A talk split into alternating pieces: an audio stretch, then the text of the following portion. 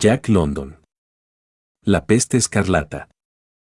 El camino, de borroso trazado, seguía lo que en otro tiempo había sido el terraplén de una vía férrea que, desde hacía muchos años, ningún tren había recorrido.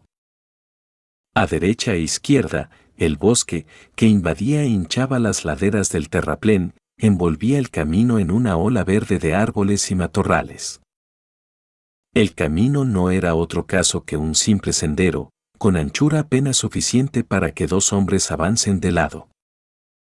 Era algo así como una pista de bestias salvajes. Aquí y allá se veían fragmentos de hierro oxidado que indicaban que, debajo de la maleza, seguía habiendo rieles y traviesas. En cierto punto, un árbol, al crecer, había levantado en el aire un riel entero, que quedaba al descubierto. Una pesada traviesa había seguido al riel, y seguía unida a él por una tuerca. Debajo se veían las piedras de basalto, medio recubierta por hojas muertas. El riel y la traviesa enlazadas de aquel modo extraño, apuntaban hacia el cielo, fantasmagóricamente. Por vieja que fuera la vía férrea, se constataba sin dificultad, por su estrechez, que había sido de vía única. Un anciano y un muchacho iban por el camino. Avanzaban con lentitud, ya el viejo estaba doblado por el peso de los años. Un comienzo de parálisis hacía que sus miembros y sus ademanes temblequean, y caminaba apoyado en un bastón. Un gorro de piel de cabra le protegía la cabeza del sol. Por debajo de ese gorro pendía una franja de ralos cabellos blancos, sucios y desgreñados. Una especie de visera, ingeniosamente hecha con una ancha hoja curva, le protegía los ojos del exceso de luz. Bajo esa visera, la mirada del pobre hombre bajaba hacia el suelo, seguía atentamente el movimiento de sus propios pies en el sendero. Su barba caía en greñas torrenciales y hubiera debido ser, igual que los cabellos, blancos como la nieve, pero, como ellos, testimoniaba una negligencia y una miseria extremas. Un mísero vestido de piel de cabra, de una sola pieza, colgaba desde el pecho y la espalda del viejo, cuyos brazos y piernas, lastimosamente descarnados, y cuya piel marchita testimoniaban una edad avanzada. Las desolladuras y cicatrices que le cubrían los miembros, así como lo atesado de su piel, indicaban que hacía largo tiempo que aquel hombre estaba expuesto al choque directo con la naturaleza y los elementos. El muchacho andaba delante suyo, ajustando el ardoroso vigor de sus miembros a los pasos lentos del viejo que lo seguía. También él tenía como única vestidura una piel de animal, un trozo de piel de oso de bordes desiguales, con agujero central por el que se lo pasaba por la cabeza. Aparentaba todo lo más doce años, y llevaba, coquetamente colocaba encima de la oreja, una cola de cerdo recién cortada. Llevaba en la mano un arco de tamaño medio y una flecha, y en su espalda colgaba un carcaj lleno de flechas. De una funda que le pendía del cuello, sujeta por una correa, salía el mango nudoso de un cuchillo de caza. El muchacho era negro como una mora, y su modo ágil de moverse recordaba el de un gato. Sus ojos azules, de un azul intenso, eran vivos y penetrantes como barrenas, y su color celeste contrastaban con la piel quemada por el sol que los enmarcaba. Su mirada parecía saltar incesantemente hacia todos los objetos circundantes, y las aletas de su nariz palpitaban y se dilataban en un perpetuo acecho del mundo exterior, del que recogía ávidamente todos los mensajes. Su oído parecía igualmente fino y estaba tan adiestrado que operaba automáticamente sin ningún esfuerzo auditivo especial. Con toda naturalidad, sin la menor tensión adicional, su oído percibía, en la aparente calma reinante, los más leves sonidos, los distinguía unos de otros y los clasificaba, el roce del viento en las hojas, el zumbido de una abeja o una mosca, el rumor sordo y lejano del mar, que llegaba atenuado en un débil murmullo. La imperceptible resaca de las patas de un pequeño roedor limpiando de tierra la entrada de su guarida. De pronto, el cuerpo del muchacho se tensó en posición de alerta. El sonido, la visión y el olor los habían advertido simultáneamente. Tendió la mano hacia el viejo, lo tocó y ambos permanecieron inmóviles y silenciosos. Algo había crujido delante de ellos, en la pendiente del terraplén, hacia la cima. Y la veloz mirada del muchacho se clavó en los matorrales cuya parte superior se movía. Entonces, un gran oso pardo se les mostró, saliendo ruidosamente, y también él se detuvo instantáneamente al ver a los dos humanos. Al oso no le gustaban los hombres. Gruñó rabiosamente lentamente, dispuesto a afrontar lo que viniera. El muchacho colocó la flecha en el arco y tensó la cuerda, sin dejar de mirar a la bestia. El viejo, que debajo de la hoja que le servía de visera, espiaba el peligro, se quedó tan quieto como su acompañante. Durante unos momentos, el oso y los dos humanos se miraron. Luego, en vista de que la bestia, con sus gruñidos, manifestaba una creciente irritación, el muchacho hizo un signo al viejo, con un leve movimiento de la cabeza, de que era conveniente dejar el sendero libre y bajar la pendiente del terraplén.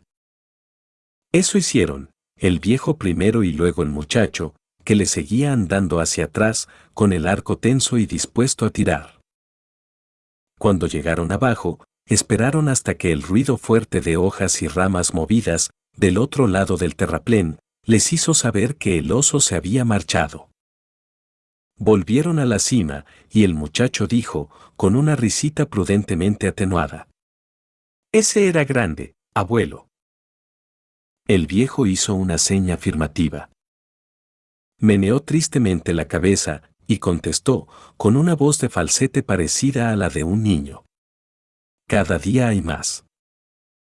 ¿Quién hubiera pensado que viviría lo bastante para ver unos tiempos en que se corre peligro de muerte por el mero hecho de circular por el territorio del balneario del Cliff House?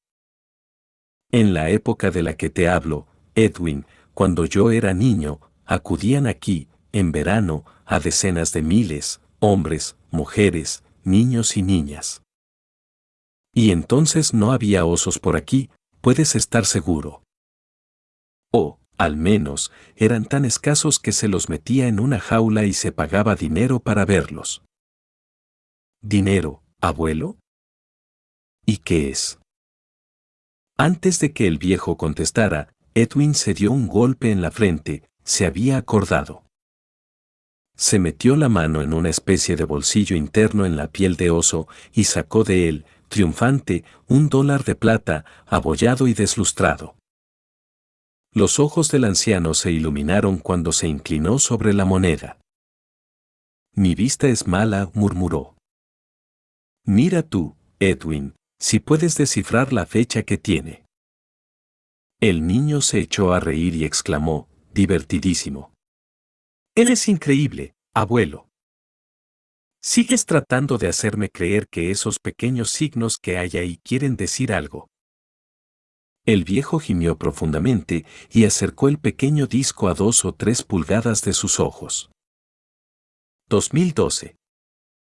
exclamó, finalmente. Luego se lanzó a un parloteo chistoso. 12012. Fue el año en que Morgan V fue elegido presidente de los Estados Unidos por la Asamblea de los Magnates. Debe ser una de las últimas monedas que se acuñaron, porque la muerte escarlata llegó en el año 2013. Señor. Señor. Cuando pienso en ello. Hace 60 años. Y hoy soy el único sobreviviente de aquel tiempo. ¿Dónde has encontrado esta moneda, Edwin? Edwin, que había escuchado al abuelo con la benévola condescendencia que se merecen los desvaríos de los débiles mentales, respondió enseguida. Me la dio U. La encontró cuando guardaba su rebaño de cabras, cerca de San José, la primavera pasada. U dice que es plata. Pero, ¿no tienes hambre, abuelo? ¿Por qué no seguimos andando? El pobre hombre, después de devolverle el dólar a Edwin, asió su bastón con más fuerza y se apresuró hacia el sendero, brillándole de gula los ojos. Esperemos, musitó, que cara de liebre haya encontrado algún cangrejo. Quizás dos cangrejos. Es bueno comer lo que tiene dentro los cangrejos. Muy bueno de comer cuando uno tiene nietos como vosotros, que quieren a su abuelo y se sienten obligados a conseguirle cangrejos. Cuando yo era niño. Pero Edwin había visto algo, se había detenido, y, llevándose un dedo a los labios, hizo al anciano signo de callarse. Colocó una flecha en la cuerda del arco y avanzó, a amparo de una vieja tubería de agua medio reventada que, al estallar, había desplazado un riel. Bajo la parra silvestre y las plantas trepadoras que la cubrían se veía la gruesa tubería oxidada. El muchacho avanzó de aquel modo, llegó junto a un conejo que estaba sentado junto a un matorral y que le miró, titubeante y tembloroso. La distancia era todavía al menos de 50 pies. Pero la flecha voló certeramente al blanco, veloz como un rayo, y el conejo, alcanzado, emitió un chillido de dolor. Luego se arrastró chillando hacia el matorral, tratando de ocultarse. El muchacho, como la flecha, era un rayo, un rayo de piel tostada y de flotante piel de animal. Mientras corría hacia el conejo, su musculatura se tensaba y destensaba como un conjunto de resortes de acero que operaban, poderosos y flexibles, en el interior de sus miembros secos. Asió al animal herido, lo remató golpeándole la cabeza contra un tronco de árbol que quedaba a su alcance y luego volvió junto al viejo y le entregó la presa para que la llevara. Es bueno, el conejo, muy bueno, musitó el vejestorio. Pero como golosina deliciosa al paladar, prefiero al cangrejo. Cuando era niño. Edwin, impaciente ante la fútil locuacidad del viejo, le interrumpió. ¿A qué vienen? dijo, cortándole la palabra, tantas frases a propósito de cualquier cosa, frases que no tienen ningún sentido. Se expresó con menos cortesía, pero ese fue más o menos el sentido de lo que dijo. Tenía un modo de hablar natural e imperativo, y la lengua que hablaba estaba claramente emparentada con la del viejo, que era, a su vez, una derivación bastante corrompida del inglés. Edwin prosiguió.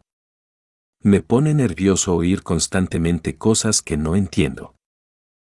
¿Por qué, abuelo, por ejemplo, lamas a un cangrejo, golosina. Un cangrejo es un cangrejo y se acabó. ¿Qué quiere decir eso de golosina? El viejo suspiró sin contestar y ambos prosiguieron su camino en silencio. El ruido de romper de las olas fue en aumento y, cuando ambos emergieron del bosque, se mostró repentinamente el mar más allá de las grandes dunas de arena. Entre aquellas dunas, unas cuantas cabras mordisqueaban una hierba escasa. Estaban al cuidado de otro muchacho, vestido con pieles de animal, y de un perro, que no era ya sino una débil reminiscencia del perro y se parecía mucho más al lobo. En primer plano se elevaba el uno de una hoguera vigilada por un tercer muchacho, de aspecto no menos tosco que los dos anteriores. A su alrededor estaban tendidos varios perros lobo, semejantes al que guardaba las cabras. A un centenar de yardas de la orilla del mar había un amontonamiento de peñascos despedazados, y el rugir de las olas que los azotaban se mezclaba con una especie de ladrido ronco. Era el mugir de enormes leones marinos que se arrastraban entre las rocas, unos para tenderse al sol, otros para combatir entre ellos. El viejo se dirigió hacia el fuego, acelerando el paso y husmeando el aire con avidez. Mejillones. exclamó, estaciado, con su vocecilla temblorosa, al llegar junto al fuego. Mejillones. ¿No es cierto, uh? ¿No será un cangrejo? Dios mío. Muchachos, qué buenos sois con vuestro abuelo. Uh, que aparentaba la misma edad que Edwin, respondió, con una mueca que pretendía ser una sonrisa. Come, abuelo, come todo lo que quieras. Mejillones o cangrejos. Hay cuatro. El paralítico entusiasmo del viejo era un espectáculo penoso. Se sentó en la arena lo más deprisa que se lo permitieron sus miembros agarrotados, y sacó de entre los tizones un mejillón de roca de gran tamaño. El calor había hecho que se abrieran las valvas, y se veía la carne del mejillón, color salmón y cocida en su punto. Con prisa febril, el viejo asió el suculento bocado entre el pulgar y el índice y se lo llevó rápidamente a la boca. Pero el mejillón quemaba ahí, al cabo de un instante, lo escupía profiriendo aullidos de dolor, mientras le rodaba una lágrima por las mejillas. Los jóvenes eran auténticos salvajes, y salvaje era su cruel regocijo. Rompieron a reír ante el ardiente chasco del viejo, que consideraron sumamente divertido. U se puso a hacer inacabables, cabriolas y Edwin se retorcía de risa en el suelo. El pequeño guardián de las cabras acudió, atraído por el ruido, y no tardó en sumarse a la hilaridad. Enfríalos, Edwin. Enfríalos, suplicó el viejo sufriente, sin siquiera enjugarse las lágrimas que seguían brotando de sus ojos. Enfría también un cangrejo, Edwin. Ya sabes cuánto le gustan los cangrejos a tu abuelo. Un chisporroteo salió del fuego, que hacía que todas las valvas de los mejillones estallaran en un vapor húmedo. Los moluscos eran en su mayor parte de buen tamaño, medían entre 3 y 6 pulgadas de ancho. Los muchachos los sacaron del fuego valiéndose de palitos, y los alinearon en una vieja cepa arrojada a la playa por el mar para que se enfriaran. El viejo gemía. En mis tiempos, nadie se burlaba de ese modo de los viejos. Se les respetaba. Se les respetaba. Los muchachos no prestaron la menor atención a las quejas y recriminaciones del vejestorio. Pero el viejo fue ahora más prudente y no se quemó la boca. Todos se habían puesto a comer, haciendo mucho ruido con la lengua y chasqueando los labios. El tercer niño, que se llamaba cara de liebre y que tenía ganas de reír un poco más, colocó disimuladamente un poco de arena en uno de los mejillones que ofreció luego al viejo. Cuando éste se lo metió en la boca, la arena le dañó las encías y las mucosas bucales e hizo una mueca horrible. Recomenzó entonces la risa, tumultuosamente. El viejo no se daba cuenta de que había sido objeto de una broma pesada balbuceaba lastimosamente y escupía con todas sus fuerzas.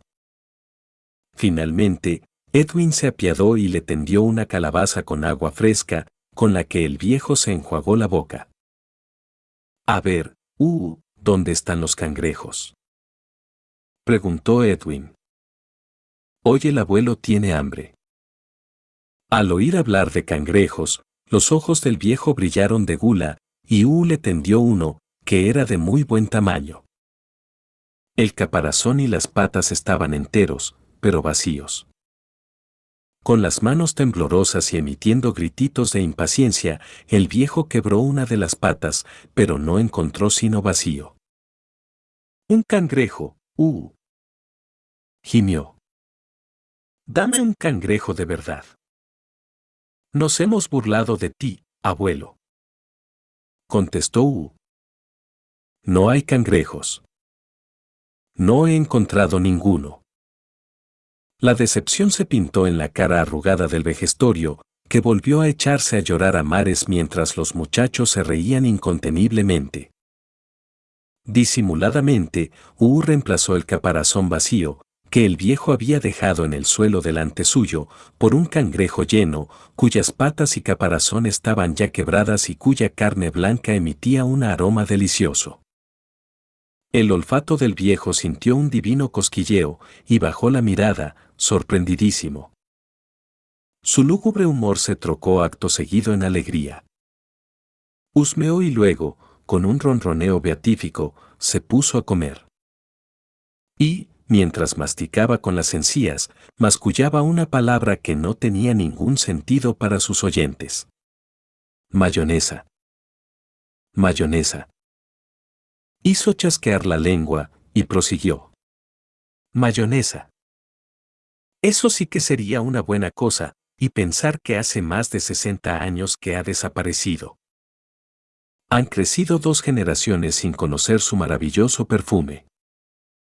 En otros tiempos, en todos los restaurantes la servía con los cangrejos. Una vez saciado, el viejo suspiró, se secó las manos frotándoselas en sus muslos desnudos, y su mirada se perdió en el mar. Luego, sintiendo el bienestar de un estómago lleno, se puso a rebuscar en su memoria. ¿Sabéis, hijos míos, sabéis que yo he visto estas orillas sirviendo de vida? Aquí se apretujaban cada domingo hombres, mujeres y niños. En vez de osos a la espera de devorarlos, había la arriba, en la cima del acantilado, un magnífico restaurante donde uno encontraba todo lo que quería comer. Vivían entonces en San Francisco cuatro millones de personas. Y ahora en todo el territorio, no quedan ni cuarenta. También el mar estaba repleto de barcos que entraban y salían sin parar por la puerta de oro. Y en el aire había innumerables dirigibles y aviones que podían superar las 200 millas por hora. Sí, esa era la velocidad mínima que exigían los contratos de la compañía aérea que hacía el servicio postal entre Nueva York y San Francisco. Hubo un hombre, un francés, que ofreció la velocidad de 300 millas. Un, un. Esto pareció excesivo y demasiado arriesgado a los ojos de la gente retrógrada. Pero el francés insistía y tenía bases sólidas para hacerlo y hubiera logrado lo que prometía de no haber sido por la gran peste. Cuando yo era niño, había todavía gente que recordaba haber visto los primeros aeroplanos. Yo vi los últimos. Han pasado 60 años. Los niños escucharon su monólogo con aire distraído. No comprendían casi nada de lo que decía, y escuchaban hartos de su machaconería, tanto más cuanto que, en sus ensueños en voz alta, empleaba un inglés más puro, que no tenía sino una lejana relación con la tosca jerga que ellos empleaban y que el viejo empleaba al hablar con ellos. En cambio, los cangrejos, en aquel tiempo prosiguió, eran más escasos, porque los pesaban en todas partes, y era un manjar muy apreciado. Se autorizaba su pesa durante un solo mes al año. Hoy pueden capturarse todos los días del año. Esto, en aquel tiempo, hubiera sido prodigio. En aquel momento se produjo una viva agitación entre las cabras que comían hierbas entre las dunas y los tres muchachos se pusieron de pie. Los perros que estaban acurrucados junto al fuego corrieron a unirse a su compañero, que había permanecido junto a las cabras y que gruñía furiosamente. El rebaño entero derivó hacia sus protectores humanos. Media docena de formas grises y flacas se deslizaban furtivamente por la arena y tenían en jaque a los perros, a los que se les erizaba el pelo del lomo. Edwin lanzó contra las formas una flecha que erró el blanco. Pero cara de liebre, armado con una onda semejante a la que debió emplear David en su lucha contra Goliat, hizo volar una piedra que cruzó silbando el aire. La piedra cayó de lleno entre los lobos, que desaparecieron hacia las negras profundidades del bosque de eucaliptos. Su huida hizo reír a los muchachos. Regresaron, satisfechos, a tenderse en la arena junto al vejestorio, que gemía desaladamente. Había comido demasiado, y la digestión se le hacía pesada. Y, apretándose el vientre con ambas manos, entrelazando los dedos, prosiguió sus lamentaciones. El trabajo humano es efímero y se desvanece como la espuma del mar. Sí, eso es. El hombre, en este planeta, domesticó a los animales útiles y destruyó a los nocivos. Roturó la tierra y la liberó de la vegetación salvaje. Luego, cierto día, desaparece y la marea de la vida primitiva vuelve a subir, barriendo la obra humana. La mala hierba y el bosque invade los campos, los animales de presa vuelven a atacar a los rebaños y ahora hay lobos en la playa de Cliff House. Esta idea pareció asustarlo. Se detuvo. Luego prosiguió. Si en un solo territorio desaparecieron cuatro millones de seres humanos, si los lobos feroces vagan por aquí, y vosotros, progenie bárbara de tanto genio extinguido, os veis obligados a defenderos con armas prehistóricas de los colmillos de los cuadrúpedos invasores, todo ello se debe a la muerte escarlata. Escarlata. Escarlata, murmuró cara de liebre al oído de Edwin. El abuelo repite a menudo esa palabra. ¿Tú sabes lo que significa? El viejo oyó la pregunta y declamó con su voz agridulce. Los arces escarlata, cuando llega el otoño, me estremecen como un toque de clarín, dijo el poeta. Edwin explicó a cara de liebre. El escarlata es el rojo. Tú no lo sabes porque te has educado en la tribu del chofer ninguno de sus miembros ha sabido jamás nada. El escarlata es el rojo. Yo sí lo sé. Cara de libre protestó. Si el escarlata es el rojo, ¿por qué no decir rojo? ¿Qué sentido tiene complicar todo con palabras que la gente no entiende? El rojo es el rojo, y se acabó. Rojo no es la palabra adecuada, replicó el viejo. La peste no era roja, era escarlata. El cuerpo y la cara del que se veía atacado por ella se ponían escarlata en el plazo de una hora. Lo sé porque lo vi. Hay que decir escarlata. Pero cara de liebre no estaba convencido. Se obstinó. A mí me basta con decir rojo. Papá no utiliza otra palabra. Dice que todo el mundo murió de muerte roja. El viejo se irritó. Tu padre. Como bien dice Edwin, es un hombre del vulgo, él es hijo de un hombre del vulgo. Nunca ha tenido educación. Tu abuelo era un chofer, un criado. Tu abuela era de buena cepa, eso es verdad. Era una dama pero ni sus hijos ni sus nietos se le han parecido. Antes de la muerte escarlata era la mujer de Van Worden, uno de los doce magnates de la industria que gobernaban América. Valía más de mil millones de dólares. ¿Te das cuenta, Edwin? Más de un millón de monedas iguales a la que llevas en tu bolsillo. Luego vino la muerte escarlata, y esa mujer se convirtió en la mujer de Bill, el chofer. Bill tenía la costumbre de pegarle palizas. Lo vi con mis propios ojos. Ya ves cara de liebre, ¿quién fue tu abuela? En el curso de esta discusión, U, perezosamente tendido en la arena, se entretenía cavando en ella con un pie. De repente dio un grito. Su dedo gordo había dado contra algo duro, y se había rasguñado. Se puso en pie, examinó el agujero que había abierto. Los otros dos muchachos se le unieron, y se pusieron a cavar rápidamente entre los tres, apartando la arena con las manos. Aparecieron tres esqueletos. Dos de ellos eran de adultos y el tercero correspondía a un adolescente. El vejestorio se acercó de rodillas al agujero y se inclinó sobre él. Son víctimas de la peste escarlata, proclamó. Así morían, en todas partes. Se trata sin duda de una familia que huía del contagio y que cayó muerta aquí, en la playa Cliff House.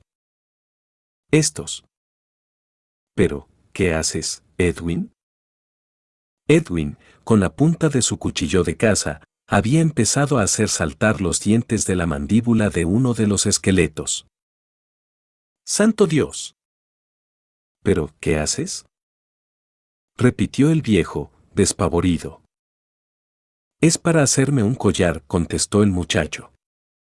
Los otros dos muchachos imitaron a Edwin, raspando o golpeando con la punta o el mango de sus cuchillos. El viejo gemía. Sois unos salvajes, unos auténticos salvajes. Ya hemos legado a la moda de adornarse con dientes humanos. La próxima generación se perforará la nariz y las orejas y se adornará con huesos de animales y con conchas. De eso no cabe duda. La raza humana está condenada a hundirse cada vez más en la noche primitiva antes de recomenzar algún día un nuevo ascenso sangriento hacia la civilización. Hoy, la tierra es demasiado ancha para los pocos hombres que viven. Pero estos hombres crecerán y se multiplicarán, y, dentro de algunas generaciones, encontrarán la tierra demasiado estrecha para ellos y empezarán a matarse los unos a los otros. Esto no habrá quien lo evite. Entonces se colgarán del cinto las cabelleras de sus enemigos, del mismo modo que tú, Edwin, que eres el más afectuoso de mis nietos, empiezas ya a adornarte la oreja con esa terrible cola de cerdo. Hazme caso, pequeño. Tírala, tírala lo más lejos que puedas. ¡Qué parlanchín, ese abuelo! Gruñó cara de liebre. Había terminado la extracción de las piezas dentales de los tres esqueletos y los tres muchachos se pusieron a repartirlas equitativamente. Eran vivaces y bruscos en ademanes y palabras, y la discusión fue animada. Se expresaban en monosílabos, en frases breves y entrecortadas. Luego, satisfechos con el hallazgo, se sentaron alrededor del vejestorio. Cara de liebre, mientras jugaba con los fragmentos de esmalte, preguntó. Oye, viejo, ¿por qué no nos hablas un poco de la muerte roja? De la muerte escarlata, rectificó Edwin. El hombrecillo pareció halagado con la petición. Se aclaró la garganta tosiendo, y empezó. Hace 20 o 30 años, todavía me pedía a menudo que contara mi historia. Ahora la juventud se interesa cada vez menos por el pasado.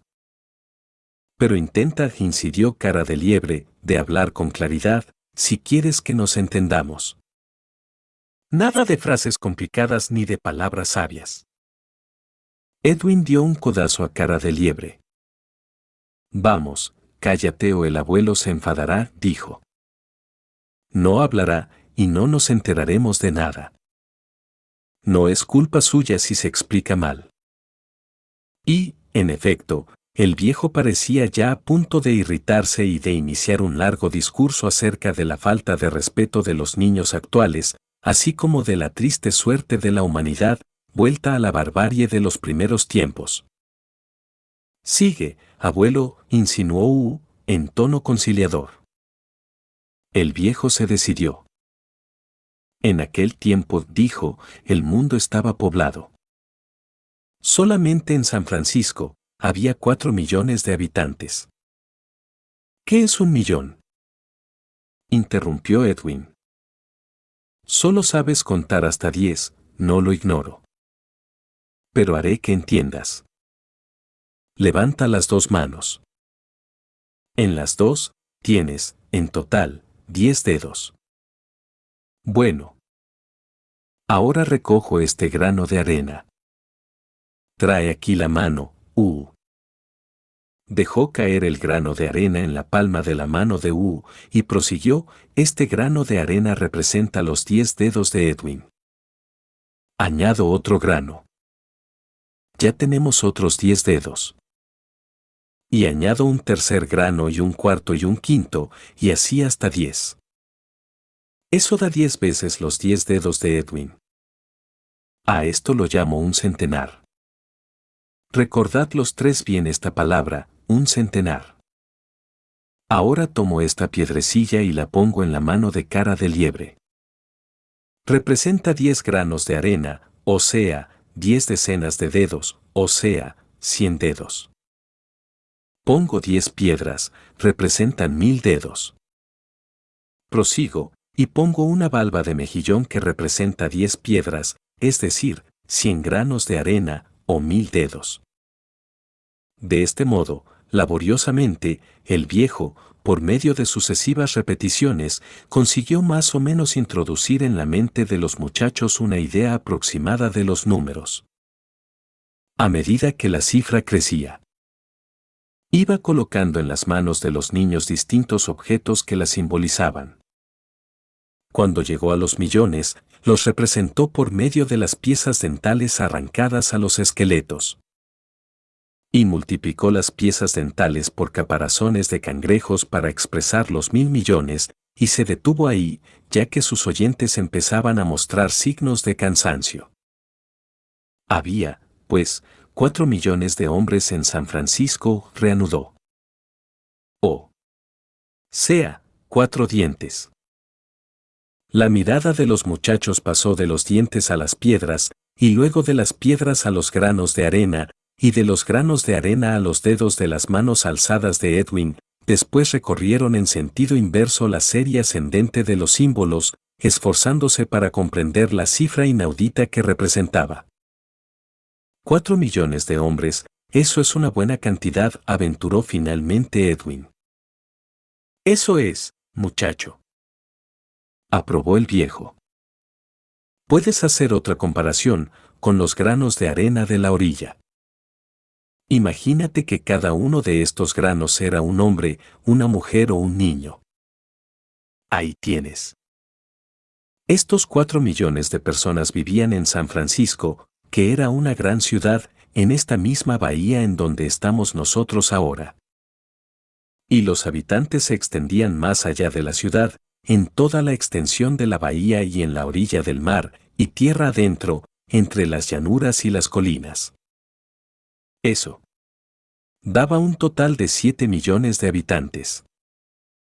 Siete dientes. Una vez más, los muchachos recorrieron con la mirada los dientes, las piedras, los granos de arena y los dedos de Edwin. El mundo entero estaba atestado de seres humanos. El gran censo del año 2010 había dado un resultado de 8 mil millones como población de todo el universo. 8 mil millones, o sea 8 caparazones de cangrejos. Aquellos tiempos no se parecían demasiado a estos tiempos en que vivimos. La humanidad tenía una habilidad sorprendente para procurarse alimentos. Y cuanto más comida necesitaba, tanto más crecía el número. Así, pues. Vivían en la Tierra ocho mil millones de hombres cuando comenzaron los estragos de la peste escarlata. Yo entonces era un hombre joven. Tenía 27 años. Vivía en Berkeley, que era en la bahía de San Francisco, en el lado que queda enfrente de la ciudad.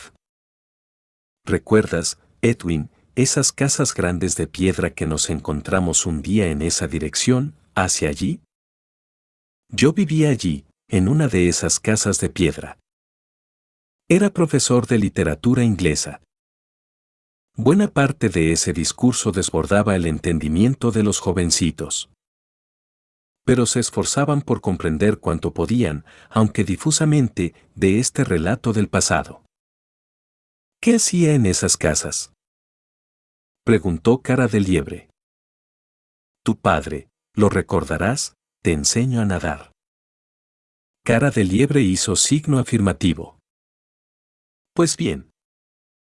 En la Universidad de California, así se llamaban esas casas, se enseñaba a los jóvenes y a las jóvenes toda clase de cosas. Se les enseñaba a pensar a ilustrar la mente. Del mismo modo que yo acabo de enseñaros, por medio de la arena, las piedras, los dientes y las conchas, a calcular cuántos habitantes tenía entonces la tierra. Había mucho que enseñar. A los jóvenes se les llamaba estudiantes. Había grandes salas, y en ellas yo y los demás profesores dábamos lecciones. Yo hablaba a 45 oyentes al mismo tiempo, igual que yo os hablo a los tres a la vez.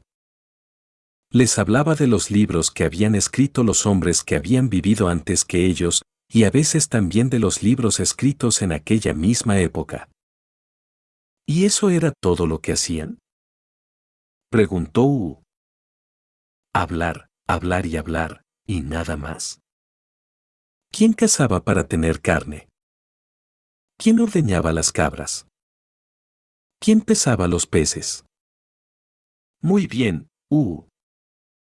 Me haces una pregunta muy juiciosa.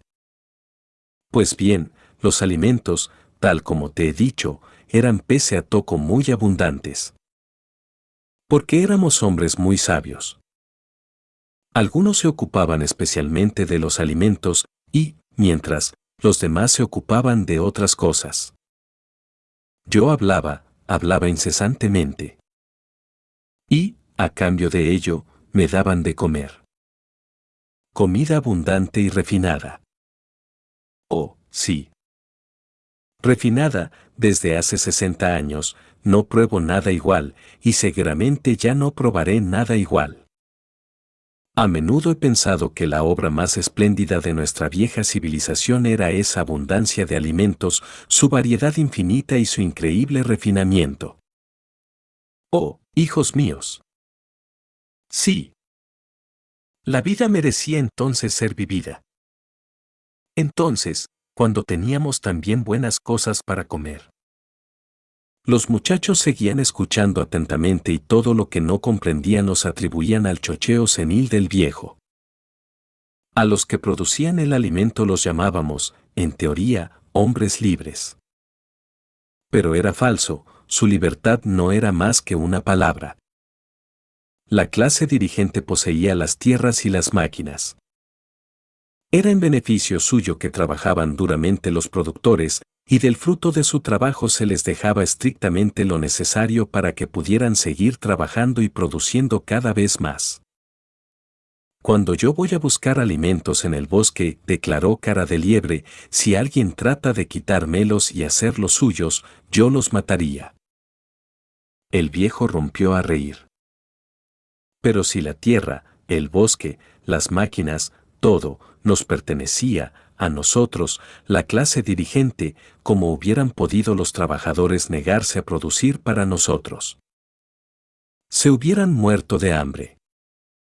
Por eso preferían trabajar duramente, garantizarnos nuestra comida, hacernos los vestidos y proporcionarnos mil y un mejillón, uh, mil delicias y magníficas satisfacciones. Ja, ja, ja. Así pues, en aquel tiempo yo era el profesor Smith, James Howard Smith. Mi curso tenía mucha asistencia, es decir, que muchos jóvenes gustaban de oírme hablar de los libros escritos por otros hombres. Era muy feliz. Mis alimentos eran excelentes. Tenía las manos suaves, porque no tenía que hacer ningún trabajo duro. Tenía el cuerpo limpio y bien cuidado y mi ropa era todo lo flexible y agradable que uno pueda imaginarse. Diciendo esto el vejestorio dejó caer una mirada de asco a su asquerosa piel de cabra. No era así nuestra ropa. Incluso nuestros trabajadores esclavos la llevaban mejor. Y nuestro aseo corporal era extremo. Nos lavábamos las cara y las manos varias veces al día. ¿Qué decís de esto? ¿Eh? Vosotros que no os laváis nunca, salvo cuando os caéis al agua o cuando nadáis. Tampoco tú te lavas nunca. Replicó U. Lo sé, lo sé muy bien. Hoy soy un viejo repulsivo. Pero es que han cambiado los tiempos. Hoy nadie se lava. Ya no hay modo de hacerlo. Hace 60 años que no veo ningún fragmento de jabón. No sabéis lo que quiere decir jabón, no voy a perder tiempo explicándolo, porque lo que os estoy contando es la historia de la muerte escarlata. ¿Sabéis lo que es una enfermedad? En otros tiempos se decía, infección. Se sabía que las enfermedades estaban causadas por gérmenes malignos. He dicho, germen. Recordad esta palabra. Un germen es una cosa pequeñísima. Más pequeña que las garrapatas que en primavera se prenden del pelo y de la carne de los perros cuando corren por el bosque. Sí, un germen es mucho más pequeño todavía, tan pequeño que no se puede ver. Uh se rió de buenísima gana. Qué divertido eres, abuelo. Nos hablas de cosas que no se pueden ver. Pero, entonces, ¿cómo se sabe que existen? Esto no tiene sentido. Bien, uh. Muy bien. Excelente pregunta la que me haces.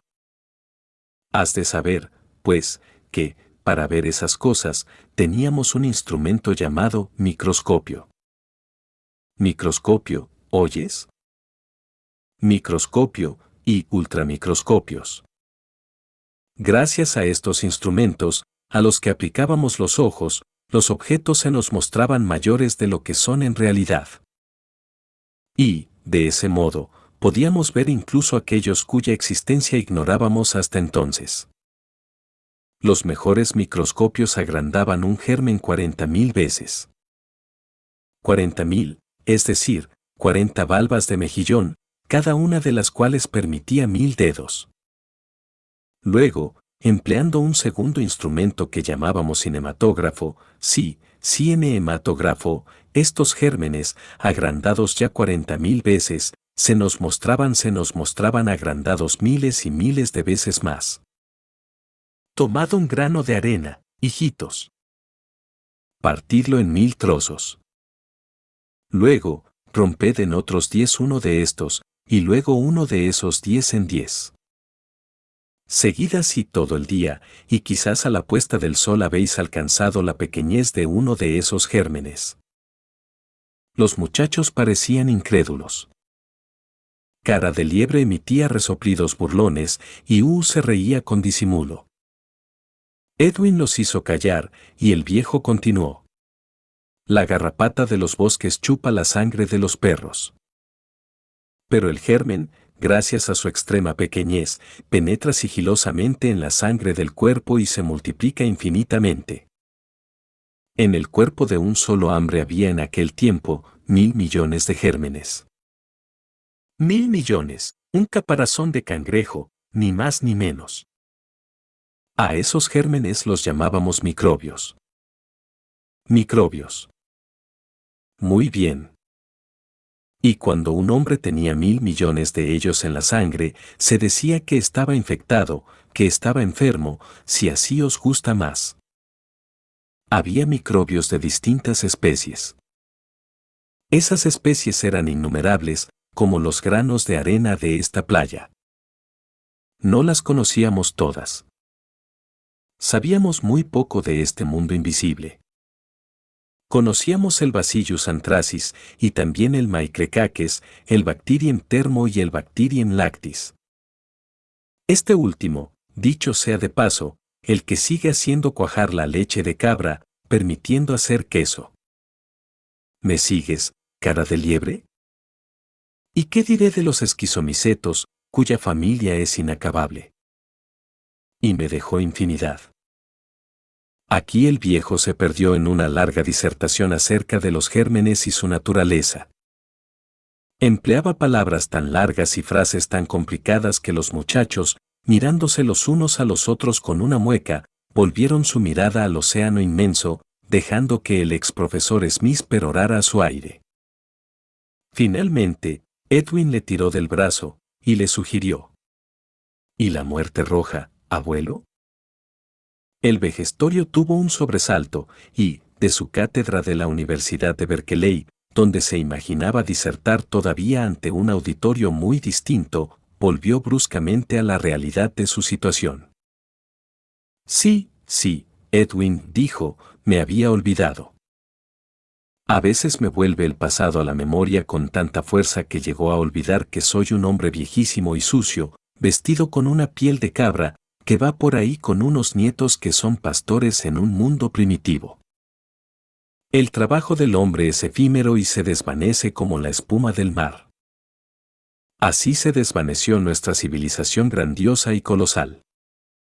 Y hoy soy el más viejo de todos, soy un viejo muy cansado, y pertenezco a la tribu de Santa Rosa. En esta tribu me casé. Mis hijos y mis hijas se casaron a su vez, ya en la tribu de los chóferes, ya en la de los sacramentos, ya en la de los palo altos. Tú, cara de liebre, perteneces a la tribu del chofer. Tú, Edwin, a la de Sacramento. Y tú, a la de Palo Alto. Y los tres sois nietos míos, pero iba a hablaros de la muerte escarlata. ¿Dónde estaba? Nos hablabas de los gérmenes, contestó prestamente Edwin, de todas esas cositas que no se pueden ver y que nos ponen enfermos a los hombres. Sí, en eso estaba. En los primeros tiempos del mundo, cuando había poquísimos hombres en la tierra, existían pocos gérmenes y, por lo tanto, pocas enfermedades. Pero a medida que los hombres se hacían numerosos, y se agrupaban en grandes ciudades para vivir juntos en ellas, apretujados unos contra otros, nuevas especies de gérmenes penetraron en sus cuerpos y aparecieron enfermedades desconocidas, cada vez más terribles. Así, por ejemplo, mucho antes de mi tiempo, hubo la peste negra, que barrió Europa. Luego hubo la tuberculosis, la peste bubónica. En África apareció la enfermedad del sueño. Los bacteriólogos atacaban todas esas enfermedades y las destruían. Del mismo modo que vosotros, hijitos, alejáis a los lobos de vuestras cabras o aplastáis a los mosquitos que se ceban con vosotros. Los bacteriólogos. ¿Cómo dices, abuelo? interrumpió Edwin. Bacteriólogos. Tu tarea, Edwin, consiste en guardar las cabras. Las vigilas todo el día y sabes muchas cosas acerca de ellas. Un bacteriólogo es el que vigila los gérmenes, los estudia, y, cuando es preciso, lucha contra ellos y los destruye, como haces tú con los lobos. Pero, igual que en tu caso, no siempre triunfan. Así, por ejemplo, había una enfermedad espantosa, llamada lepra. Un siglo, es decir, cien años antes de mi nacimiento, los bacteriólogos habían descubierto el germen de la lepra. Lo conocían perfectamente lo dibujaron. Yo vi esos dibujos. Pero no encontraron el modo de matarlo. En 1894 surgió la peste pantoblast. Apareció en un país llamado Brasil e hizo morir a miles de hombres. Los bacteriólogos descubrieron su germen, consiguieron matarlo y la peste pantoblast se detuvo. Fabricaron una cosa llamada suero, un líquido que introducían en el cuerpo humano y que destruía el germen del pantoblast sin matar al hombre. En 1947 hubo un mal extraño que atacaba a los niños de 10 meses o menos y que los incapacitaba para mover las manos y los pies, para comer o para hacer cualquier cosa. Los bacteriólogos tardaron 11 años para encontrar ese germen extraño, en poder matarlo y salvar a los niños pequeños. A pesar de estas enfermedades y de sus estragos, la humanidad seguía creciendo y cada vez más los hombres se aglomeraban en las grandes ciudades. Ya en 1929 un sabio ilustre, llamado Solderbetsky, había pronosticado que una gran enfermedad, mil veces más mortal que todas las que habían precedido, llegará cierto día y mataría a los hombres a millares y a miles de millones ya que la fecundidad de las alianzas, así se expresaba él, es infinita. En aquel momento, cara de liebre se puso de pie y, con una mueca despectiva, manifestó. Tú chocheas, abuelo. ¿Quieres hablarnos de la muerte rojo, sí o no? Si no quieres, dilo, y volvemos al campamento. El viejo, herido en su interpretación, se echó a llorar silenciosamente. Gruesas lágrimas corrieron por las arrugas de sus mejillas. Su expresión dolorida traicionaba toda la decrepitud física y moral de sus más de 80 años. Vamos, cara de liebre, vuelve a sentarte, dijo Edwin. El abuelo habla bien. Y está a punto de llegar a lo de la muerte escarlata. Nos lo va a contar enseguida, ¿no es cierto, abuelo? Un poco de paciencia, cara de liebre. El viejo se enjugó las lágrimas con sus sucios dedos. Luego reanudó el relato, con su voz temblorosa que fue haciéndose firme a medida que se animaba en el curso del relato.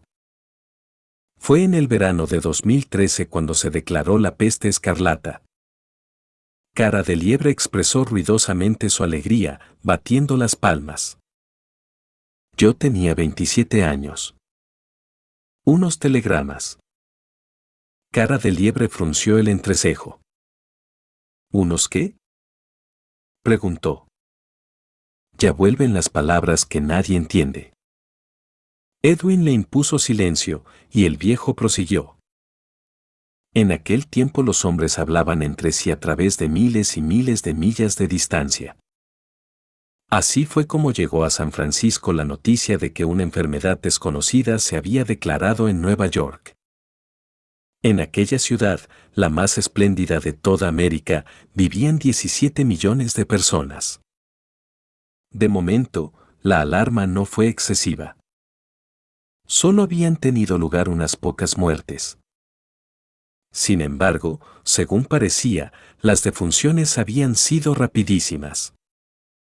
Uno de los primeros signos de esa enfermedad era que toda la cara y el cuerpo del que estaba atacado se ponían rojos mayor que mayor que en el curso de las siguientes 24 horas se supo que se había declarado un caso en Chicago, otra gran ciudad. Y, el mismo día, corrió la noticia de que Londres, la mayor ciudad del mundo después de Nueva York y Chicago, luchaba en secreto contra aquel mal desde hacía ya dos semanas. Las noticias habían sido censuradas. Quiero decir que se había impedido que circularan por el resto del mundo mayor que mayor que la cosa parecía grave, desde luego.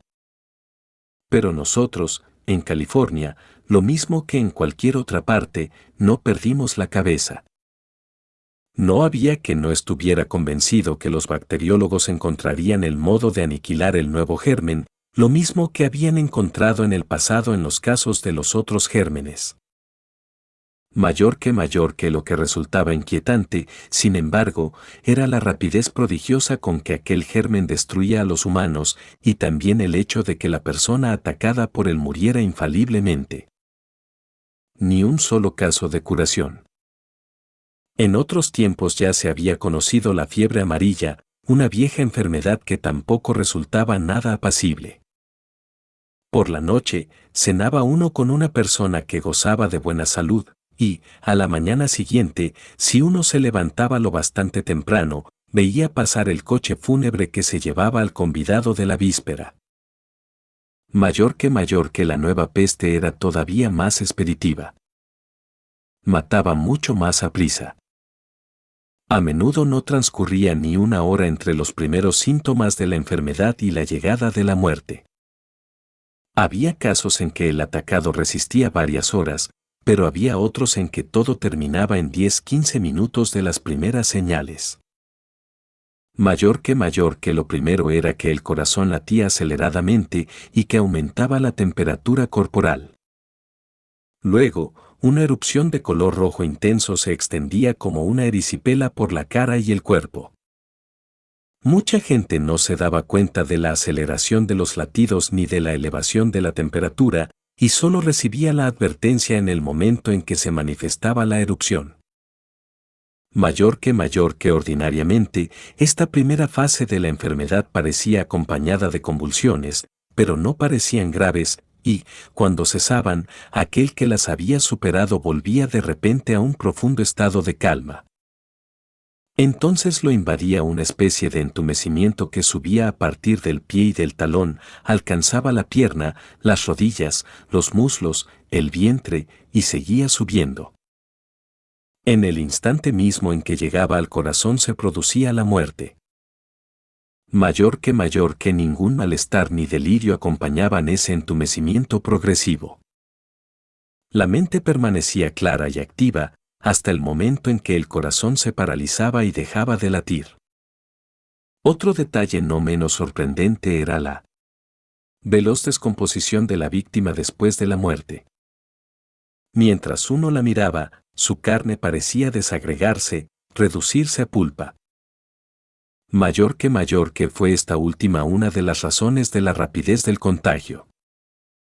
Los miles de millones de gérmenes del cadáver quedaban liberados instantáneamente. En estas condiciones era inútil la lucha de la ciencia. Los bacteriólogos morían en sus laboratorios en el instante mismo en que se iniciaba el estudio de la peste escarlata. Estos sabios eran unos héroes. En cuanto uno moría y otro tomaba su lugar. Mayor que mayor que un sabio inglés consiguió, en Londres, aislar por primera vez el germen. Se telegrafió la noticia a todas partes y todo el mundo cobró esperanzas. Pero Trask, así se llamaba el sabio, murió dentro de las 30 horas. Había sido encontrado el célebre germen, sin embargo, todos los laboratorios compitieron para descubrir el contragermen capaz de matar al de la peste escarlata. Todos estos esfuerzos fracasaron.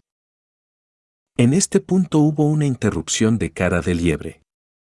Los hombres de tu tiempo estaban locos, abuelo. Esos gérmenes eran invisibles, has dicho, no. Y querían combatirlos con otros gérmenes también invisibles. Por eso murieron, mira que luchar contra algo que no se sabe, sirviéndose de algo que se ignora. Vaya tontería. El vejestorio reabrió de inmediato el manantial de sus llantos. Edwin se apresuró a consolarla y a morigerar a cara de liebre. Escúchame bien. Dijo este último. Tú crees en un montón de cosas que no puedes ver, cara de liebre negó con la cabeza, Edwin prosiguió, claro que sí. Crees en los muertos que andan. Y nunca ha visto pasearse a ninguno. Sí. Sí. Protestó cara de liebre. El invierno pasado vi vagar a varios, cuando fui con papá a cazar lobos. Bueno, lo admito, concedió Edwin. Pero no me negarás que escupes en el agua cada vez que cruzas un río o un torrente. Claro. Es para alejar la mala suerte. Entonces, ¿crees en la mala suerte? Desde luego. ¿Puedes decirme si has visto alguna vez a la mala suerte? Concluyó Edwin, victoriosamente. Nunca hay en ninguna parte, ¿verdad? Así, pues eres igual que el abuelo con sus gérmenes. Crees en cosas que no ves. Sigue, abuelo. Cara de liebre sencillamente humillado por este razonamiento falaz, quedó cabizbajo y no contestó nada. El abuelo volvió a tomar la palabra. Otras muchas veces se vio interrumpido por las preguntas de los niños, que se arrojaban los unos a los otros las dudas y sus objeciones mientras se esforzaban por seguir al abuelo en aquel mundo desaparecido que les era desconocido. Pero con el objeto de aligerar este relato, no imitaremos a los niños y no le interrumpiremos con las reflexiones de estos. La muerte escarlata, contaba el abuelo, apareció cierto día en San Francisco. La primera defunción, lo recuerdo todavía, tuvo lugar un lunes por la mañana. Al día siguiente, martes, la gente caía como moscas en San Francisco y en Oakland. Mayor que mayor que morían por todas partes. En la cama, en el trabajo, en la calle. El jueves fui por primera vez testigo de una de estas muertes fulgurantes. La señorita Coulbren, una de mis alumnas, estaba sentada frente a mí en el aula. Mientras yo hablaba, observé de pronto que su cara se ponía color escarlata. Mayor que mayor que dejé de hablar y la miré fijamente. Todos los demás alumnos me imitaron, ya sabíamos que, en aquel momento, el terrible azote se había introducido entre nosotros. Las muchachas, despavoridas, huyeron gritando del aula. Los muchachos salieron a su vez. Todos menos dos. Mayor que mayor que la señorita Coulbren tuvo unas cuantas convulsiones poco acentuadas, que duraron más de un minuto. Uno de los muchachos le trajo un vaso de agua. Ella lo tomó, Bebió un sorbo, y exclamó. Mayor que mayor que mis pies. Ya no siento mis pies. Mayor que mayor que y al cabo de unos momentos, añadió. Mayor que mayor que, ya no tengo pies. O al menos, no sé si los tengo. Ahora tengo frío en las rodillas. Ya no siento las rodillas. Mayor que mayor que estaba tendida en el suelo, con un montoncillo de libros y de libretas sosteniéndole la cabeza. No podíamos hacer nada por ella. El entumecimiento y el frío alcanzaron la cintura, luego el corazón. Y, cuando el corazón fue alcanzado, murió. Mayor que mayor que yo había mirado el tiempo en el reloj. Había muerto en 15 minutos. Allí, en mi propia clase. Muerta. Hacía unos instantes era una joven rebosante de vida y de salud, una muchacha fuerte y hermosa. Y habían pasado 15 minutos, sí, solo 15 entre el primer síntoma del mal y el desenlace. Mayor que mayor que mientras yo permanecía aquel cuarto de hora en la clase con la moribunda, había sido dada la alarma en toda la universidad.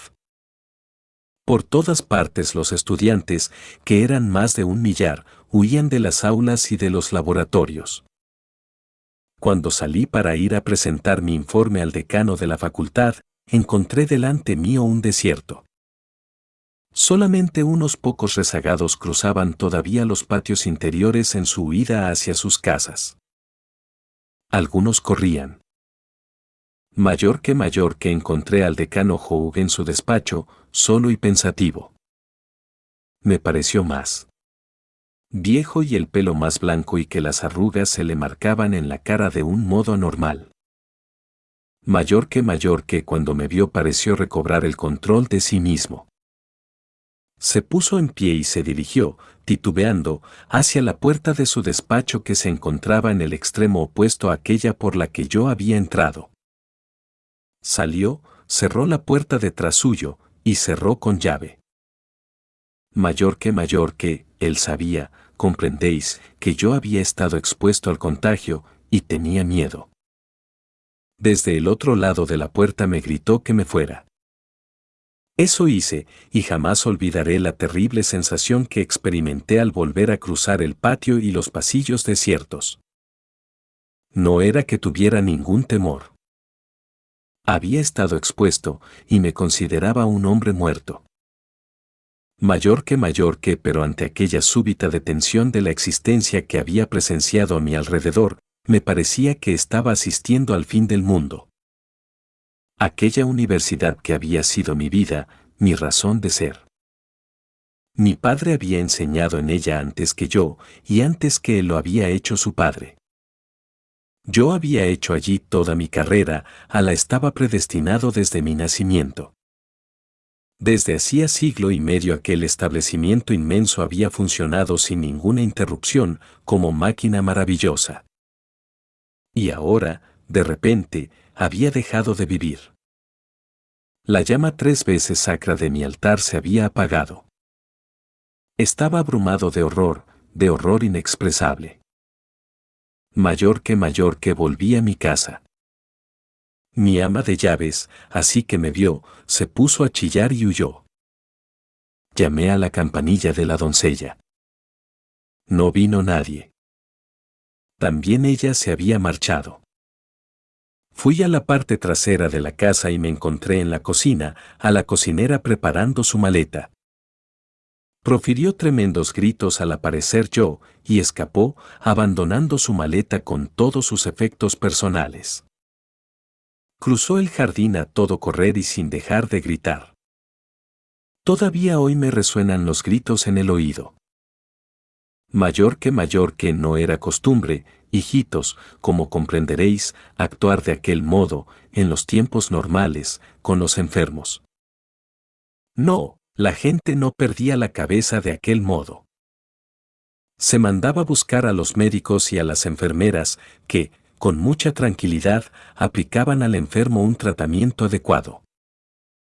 Ahora, el caso era distinto. Aquel mal mataba sin errar nunca el golpe. No hubo un solo caso de curación. Mayor que mayor que me encontré solo en la casa, que era muy grande. Estaba esperando el regreso de mi hermano cuando sonó el teléfono. En aquellos tiempos, como ya os he dicho, la gente podía comunicarse a distancia por medio de unos hilos que se tendían en el aire o que corrían bajo tierra, e incluso sin hilos. Oí la voz de mi hermano. Me decía que no volvería a casa, por miedo a contagiarse de mí, y que había llevado a mis dos hermanas a la casa de mi colega el profesor Bacon. Me aconsejaba que me quedara tranquilamente en casa hasta saber si había contagiado o no la peste. Mayor que mayor que no le negué la razón y me quedé en casa. Como tenía hambre, intenté, por primera vez en mi vida, cocinarme algo. La peste no se me manifestaba. Podía hablar por teléfono con quien quisiera. También podía comunicarme con el mundo exterior por medio de los diarios. Ordené que se me tiraran por encima de la verja de entrada. Mayor que mayor que de ese modo me enteré que Nueva York y Chicago estaban sumidas en el caos. Lo mismo ocurría con las grandes ciudades. La tercera parte de los policías de Nueva York había ya sucumbido. Había muerto el jefe de policía y el alcalde. Los cadáveres quedaban tendidos en la calle, allí donde caían, y quedaban insepultos. Los trenes y los barcos que habitualmente transportaban a las ciudades los víveres y todas las cosas necesarias para la vida habían dejado de funcionar, y el populacho, famélico, saqueaban las tiendas y los almacenes. Mayor que mayor que reinaba en todas partes el asesinato, el robo y la borrachera. Millones de personas habían abandonado ya Nueva York, así como las demás ciudades. Primero se habían marchado los ricos, en sus coches, sus aviones y sus dirigibles. Las masas les habían seguido, a pie o en vehículos de alquiler o robados, llevando la peste a los campos, saqueando y reduciendo al hambre, a su paso, a las ciudades pequeñas, los pueblos y las granjas que encontraban a su paso mayor que mayor que el hombre que desde Nueva York enviaba noticias a través de toda América, el operador del telégrafo inalámbrico estaba solo, con su instrumento, en la cima de una torre elevada. Anunciaba que los pocos habitantes que habían quedado en la ciudad, alrededor de cien mil, estaban como locos de terror y de embriaguez, y que, a su alrededor, se alzaban altas hogueras de devastación.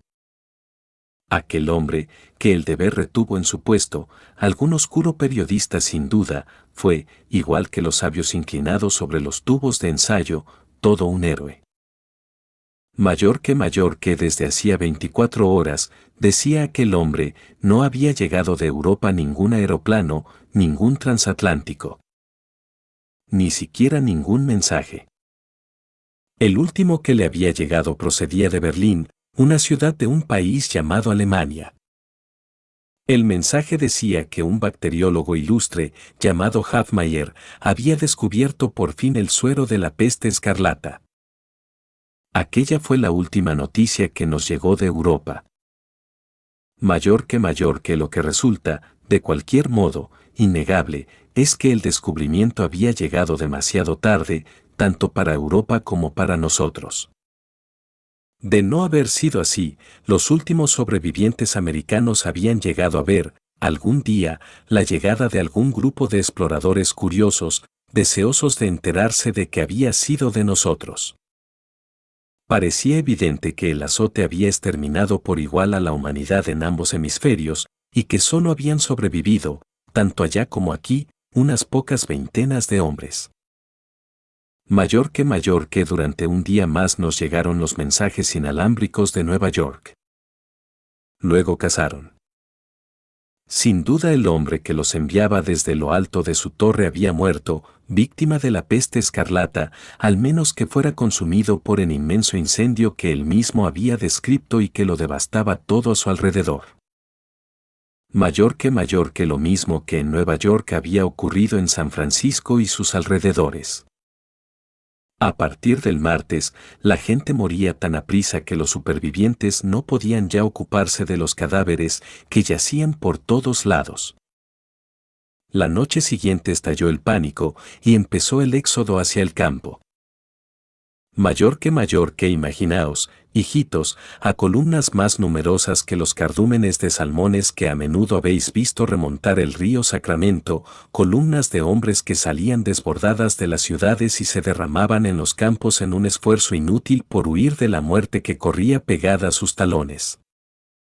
Mayor que mayor que porque se llevaba con ellos los gérmenes, esos gérmenes invisibles. Queridos hijitos, de los que antes os hablaba. Incluso los aeroplanos de los ricos que huían a las montañas y los desiertos, esperando encontrar en ellos la seguridad, los transportaban en sus alas. Mayor que mayor que cientos de estos aeroplanos huyeron a Hawái. Se encontraron allí con la peste reinante. También eso lo supimos por los inalámbricos, hasta el momento en que no quedaron ya operadores que enviaran los mensajes. Crecía el estupor en esta falta progresiva de comunicaciones con el resto del mundo. Parecía como si el mundo mismo dejara de existir, como si se desvaneciera hasta su extinción. Mayor que mayor que y hace ya 60 años que para mí ha dejado de existir. Sé que deben haber territorios que fueron Nueva York, Europa, Asia, África. Pero nunca más, a lo largo de 60 años, ha vuelto a tener noticia alguna de esos sitios. Fue un derrumbe total, absoluto. Diez mil años de cultura y civilización se evaporaron como espuma, en un abrir y cerrar de ojos. Mayor que mayor que os hablaba antes de los aeroplanos de los ricos que transportaban la peste en sus alas, de tal modo que los ricos morían como los demás. Uno solo entre todos ellos sobrevivió, que yo sepa, y fue el que se casó con Mary, mi queridísima hija. Mayor que mayor que llegó a la tribu de Santa Rosa ocho años después del desastre. Debía tener entonces 19 años y tuvo que esperar 12 para casarse, ya que no había ninguna mujer que estuviera libre y la mayoría de las muchachas, por pocos años que tuvieran, ya estaban prometidas. Por eso tuvo que esperar que mi hija Mary alcanzara los 16 años. Uno de sus hijos corre a prisa, primo vuestro, fue capturado el año pasado por un león de las montañas. Debéis acordaros. Mayor que mayor que el hombre en cuestión, que acabó siendo mi yerno, tenía 11 años cuando se declaró la peste. Se llamaba Mungerson. Su padre era uno de los magnates de la industria. Era un hombre rico y poderoso. Toda su familia había volado, en su gran avión Cóndor, hacia la soledad de la Columbia Británica, que está muy lejos hacia el norte. Mayor que mayor que hubo una avería y el avión cayó en el monte Chaste. Debéis haber oído hablar de esa montaña, que está hacia el norte. La peste escarlata se declaró en la familia y solo sobrevivió aquel muchacho de 11 años. Mayor que mayor que durante ocho años vivió solo, vagando por la tierra desierta, tratando en vano de encontrar algún ser de su misma especie. A fuerza de andar hacia el sur, encontró cierto día a la tribu de los Santa Rosa, y se pegó. A nosotros mayor que mayor que pero veo que voy demasiado a prisa al contaros todos estos, y que me anticipo a los acontecimientos. Mayor que mayor que vuelvo momento en que empezaba el gran éxodo de las grandes ciudades y en que yo, aislado en mi casa, seguía comunicándome por teléfono con mi hermano. Le decía que no aparecía en mí ningún síntoma de la peste, y que, lo mejor que podíamos hacer era reunirnos y aislarnos en algún sitio seguro. Acordamos finalmente encontrarnos en el edificio de la universidad dedicado a la escuela de química. Nos llevaríamos allí unas reservas de provisiones. Luego nos atrincheraríamos, impediremos, así fuera por la fuerza de las armas, que nadie se nos acercara y esperaríamos acontecimientos. Mayor que mayor que una vez concretado este plan, mi hermano me suplicó que permaneciera otras 24 horas en la casa, para que fuera absoluta la certidumbre de que estaba indemne. Acepté, y me prometió pasar a recogerme al día siguiente. Mayor que mayor que estábamos hablando de los detalles de nuestro aprovisionamiento y de cómo organizaríamos la defensa de la escuela de química cuando el teléfono cayó. El teléfono murió mientras hablábamos. Aquella noche no hubo ya luz eléctrica y permanecí solo en la casa, envuelto en tinieblas. Mayor que mayor que ya no se imprimía ningún diario, y, por lo tanto, yo ignoraba lo que ocurría afuera. Solamente oía el ruido de los alborotos, las detonaciones de los disparos de revólver, y percibía en el cielo el resplandor de un gran incendio en dirección a Oakland. Fue una noche de angustia y no puede pegar ojo. Mayor que mayor que en el curso de aquella noche, un individuo, ignoro en qué circunstancias exactamente, fue muerto en la acera frente a la casa. Oí de repente las veloces detonaciones de una pistola automática y, al cabo de algunos minutos, el desdichado, arrastrándose herido hasta la puerta, llamó a ella, gimiendo y suplicando auxilio. Mayor que mayor que me armé de dos pistolas automáticas, bajé y me acerqué a él. Lo examiné a la luz de una cerilla a través de la reja, y vi que, mientras agonizaba de sus heridas lo atacaba al mismo tiempo la peste escarlata. Volví a entrar rápidamente a mi casa y, durante todavía otra media hora, seguí oyendo sus lamentos y sus gritos de auxilio. Mayor que mayor que la mañana siguiente llegó mi hermano. Yo había puesto en una bolsa de viaje todas las pequeñas cosas de valor que quería llevarme. Pero cuando miré a mi hermano a la cara, comprendí que él no vendría conmigo, tenía la peste. Mayor que mayor que me tendió la mano para estrechar la mía. Retrocedí horrorizado. Mayor que mayor que, mírate al espejo, le ordené. Mayor que mayor que eso hizo, y, ante las llamas rojas que le incendiaban el rostro y que aumentaba de intensidad mientras se miraba, se abatió en una silla, preso de un espasmo nervioso mayor que mayor que, Dios mío. Dijo. Estoy atacado. Hermano, no te acerques. Soy un hombre muerto. Mayor que mayor que entonces se apoderaron de él las convulsiones. No murió sino al cabo de dos horas y, hasta el último instante, conservó una plena lucidez mientras lo invadía la parálisis que ascendía lentamente hasta su corazón mayor que mayor que cuando hubo muerto tomé mi bolsa y me encaminé hacia la escuela de química. El espectáculo de las calles era aterrador. En todas partes tropezaba uno con cadáveres. Algunas de las víctimas de la peste no habían muerto todavía. Se las veía agonizar. Se extendían los incendios. En Berkeley todavía no había más que focos aislados, pero Oakland y San Francisco estaban barridos por las llamas. El humo oscurecía en el cielo, y el mediodía parecía un sombrío crepúsculo. Por momentos, cuando soplaba el viento y desplazaba a un lado u otro aquellos humos, el sol perforaba difusamente la bruma, y se entreveía su globo, de un ojo apagado. Lo cierto, hijitos, es que aquello tenía todo el aire del fin del mundo mayor que mayor que aquí y allí, numerosos automóviles estaban inmovilizados por la falta de gasolina y de piezas de recambio en los garajes. Recuerdo especialmente uno de aquellos coches, uno en el que estaban muertos un hombre y una mujer, echados hacia atrás en sus asientos. Al lado del coche, otras dos mujeres y un niño habían bajado a la acera y esperaban quién sabe qué mayor que mayor que en todas partes se ofrecían a la mirada dolorosos espectáculos de la misma especie. Había hombres que se deslizaban furtivamente junto a los muros de las casas, silenciosos, semejantes a fantasmas. Mujeres de tez lívida llevaban a niños pequeños en brazos mientras que los padres llevaban tomados de las manos a los hijos ya un poco más crecidos y capaces de andar.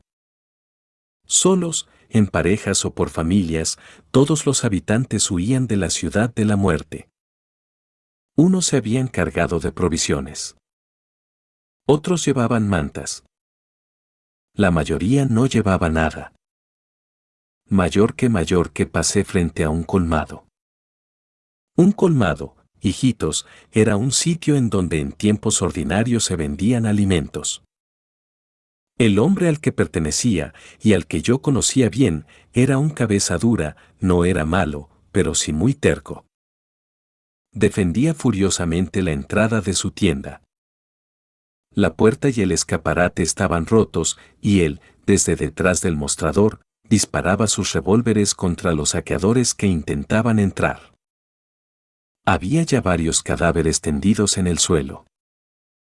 Mayor que mayor que mientras yo observaba desde lejos, vi a uno de los saqueadores, que había tenido que replegarse, romper el escaparate de una tienda vecina donde se vendían zapatos. Tomó lo que quiso y luego prendió fuego. No acudí en ayuda ni del zapatero ni del colmadero. Ya había quedado atrás el tiempo en que uno se abnegaba por los demás cada cual luchaba para sí. Mayor que mayor que mientras avanzaba velozmente por una calle en pendiente asistía a otra tragedia. Dos obreros habían atacado a un hombre y a una mujer elegantemente vestidos, que iban con sus hijos y a los que pretendían desvalijar. El hombre atacado no me era desconocido, aunque no hubiéramos sido nunca presentados. Era un poeta célebre cuyos versos admiraba yo desde hacía tiempo. Titubeaba entre prestarle o no ayuda cuando sonó un disparo de revólver y le vi desplomarse. Su mujer profería gritos espantosos. Uno de los dos brutos la dejó sin sentido de un puñetazo. Yo grité amenazas contra los bandidos. Al oírme, dispararon en mi dirección y me apresuré a huir, volviendo la primera esquina. Mayor que mayor que pero allí me detuvo el incendio. A derecha e izquierda, las casas ardían y las casas estaban llenas de llamas y de humo. En algún punto en las rojas tinieblas, se oían los penetrantes chillidos de una mujer que pedía auxilio. No me ocupé de ella. Entre tantas escenas semejantes y tantas llamadas desgarradoras, el corazón del mejor de los hombres se hacía duro como una roca. Mayor que mayor que volví sobre mis pasos, y vi que los dos obreros asesinos se habían marchado. El poeta y su mujer yacían muertos en la acera. Era un espectáculo horrible.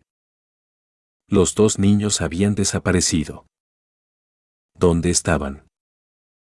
No podía saberlo y ahora comprendía por qué los que huían se deslizaban tan furtivamente junto a los muros con sus pálidas caras. Mayor que mayor que en el corazón mismo de nuestra civilización, en los bajos fondos y los guetos del trabajo, habíamos permitido que creciera una raza de bárbaros que ahora se volvían contra nosotros, en nuestra desgracia, como animales salvajes que quisieran devorarnos.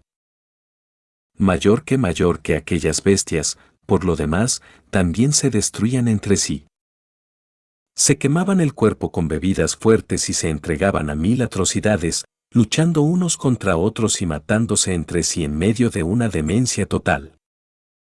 Mayor que mayor que reanudé mi camino y me encontré con otro grupo de obreros, de mejor tempel, que se habían agrupado, llevaban en medio de ellos a sus mujeres, transportaban en camillas a sus viejos y sus enfermos, y de ese modo se abrían paso hacia el exterior de la ciudad, llevándose un carro de provisiones tirado por caballos. Mayor que mayor que no pude dejar de admirar el orden de su marcha, pese a que dispararon contra mí cuando nos cruzamos.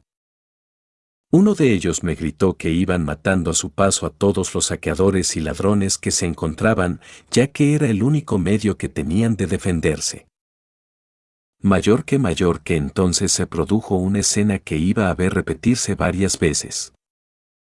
Uno de los hombres del grupo se mostró de repente marcado por el signo infalible de la peste. Todos los que estaban cerca de él se apartaron enseguida. Y él, sin irritarse, salió de las filas y dejó que los demás siguieran su camino. Mayor que mayor que una mujer, seguramente su esposa, que llevaba de la mano un niño, intentó no abandonarlo. Pero el hombre le ordenó que siguiera, mientras los demás hombres haciéndola le impedían que se separara de ellos y la hacían avanzar a rastras. Vi esto, y vi como el marido, cuya cara llameaba de color escarlata, se retiraba dentro de un portal. Luego oí la detonación de su revólver, y cayó muerto. Mayor que mayor que tras verme obligado por el incendio a retroceder sobre mis pasos otras dos veces, conseguí llegar a la universidad. Mayor que mayor que al entrar en el patio principal me topé con un grupo de universitarios que se dirigían como yo hacia la escuela de química. Todos ellos eran padres de familia, y les acompañaban los suyos, incluyendo las mallas y los criados mayor que mayor que el profesor Badminton me saludó, y me costó un poco reconocerle, había atravesado las llamas de un incendio, y se le había chamuscado la barba. Una venda teñida de sangre le envolvía el cráneo, y toda su ropa estaba sucia y en desorden. Me contó que había sido cruelmente maltratado por unos saqueadores, y que, la noche anterior su hermano había caído muerto mientras defendía sus bienes mayor que mayor que a medio cruzar el patio, me señaló de pronto con la mano la cara de la señorita Swinton. En ella estaba marcado en signo inequívoco de la peste. Enseguida todas las mujeres presentes se echaron a gritar y se alejaron corriendo de ella. Sus dos hijos, acompañados por sendas mallas, huyeron también de su lado. Pero su marido, el doctor Swinton, permaneció junto a ella mayor que mayor que, siga su camino Smith me dijo. Cuide de mis hijos, yo me quedaré con mi mujer.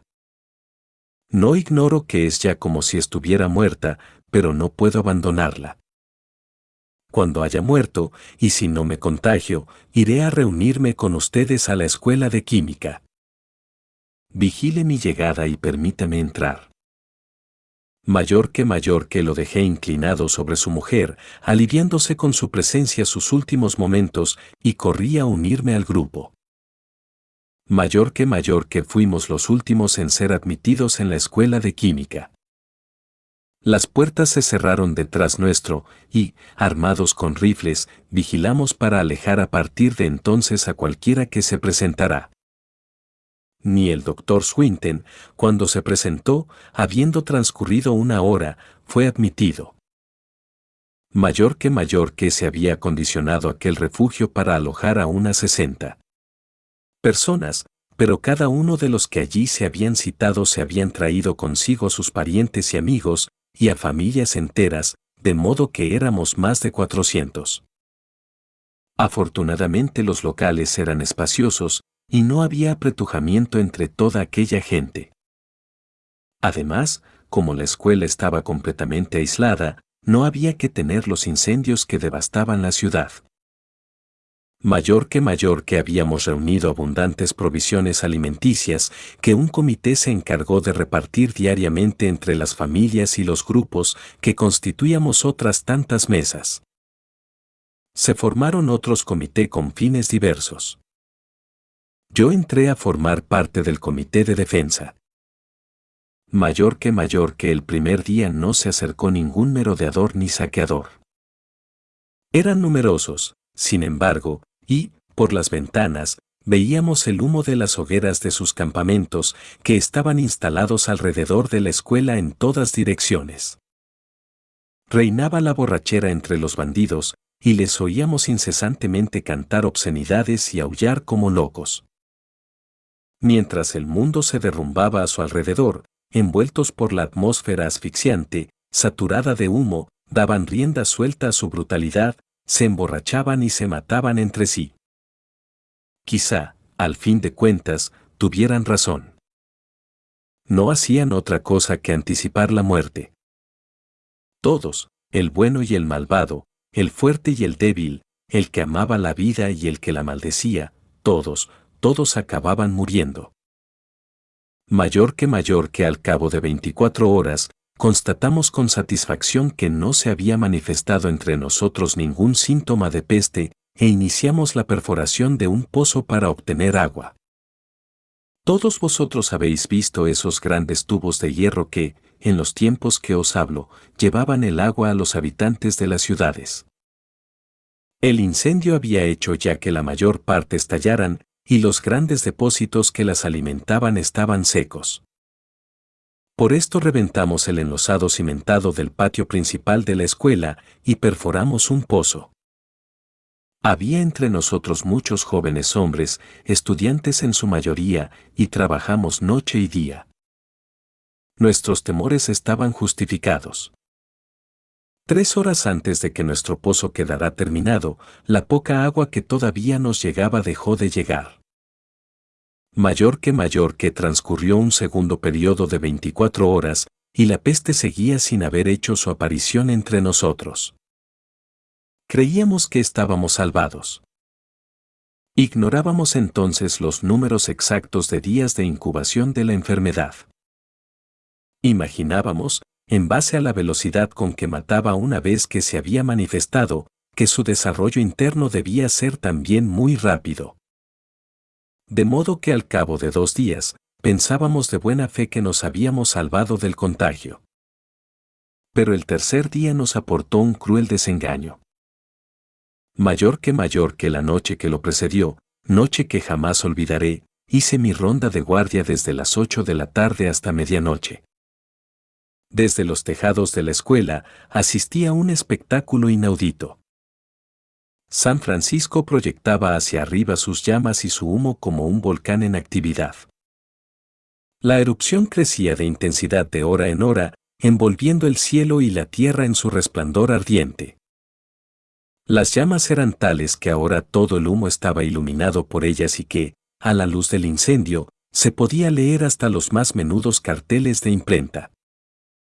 Mayor que mayor que Oakland, San Lorenzo y Jagües formaban un solo horno y, hacia el norte, surgían nuevos fuegos hasta el cabo de Richmond. El mundo se abismaba en una mortaja de llamas. Los grandes polvorines del cabo Pinol estallaron en terribles explosiones que se sucedían velozmente.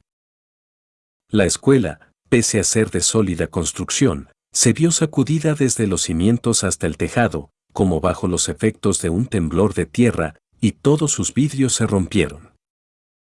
Mayor que mayor que bajé entonces de los tejados y recorrí los largos pasillos, yendo de cuarto en cuatro a explicar lo ocurrido, tranquilizando a las mujeres asustadas. Mayor que mayor que una hora más tarde se produjo un gran alboroto en los campamentos de los saqueadores. Se oían gritos de toda clase, gritos y amenazas y de queja mezclados con disparos de revólver.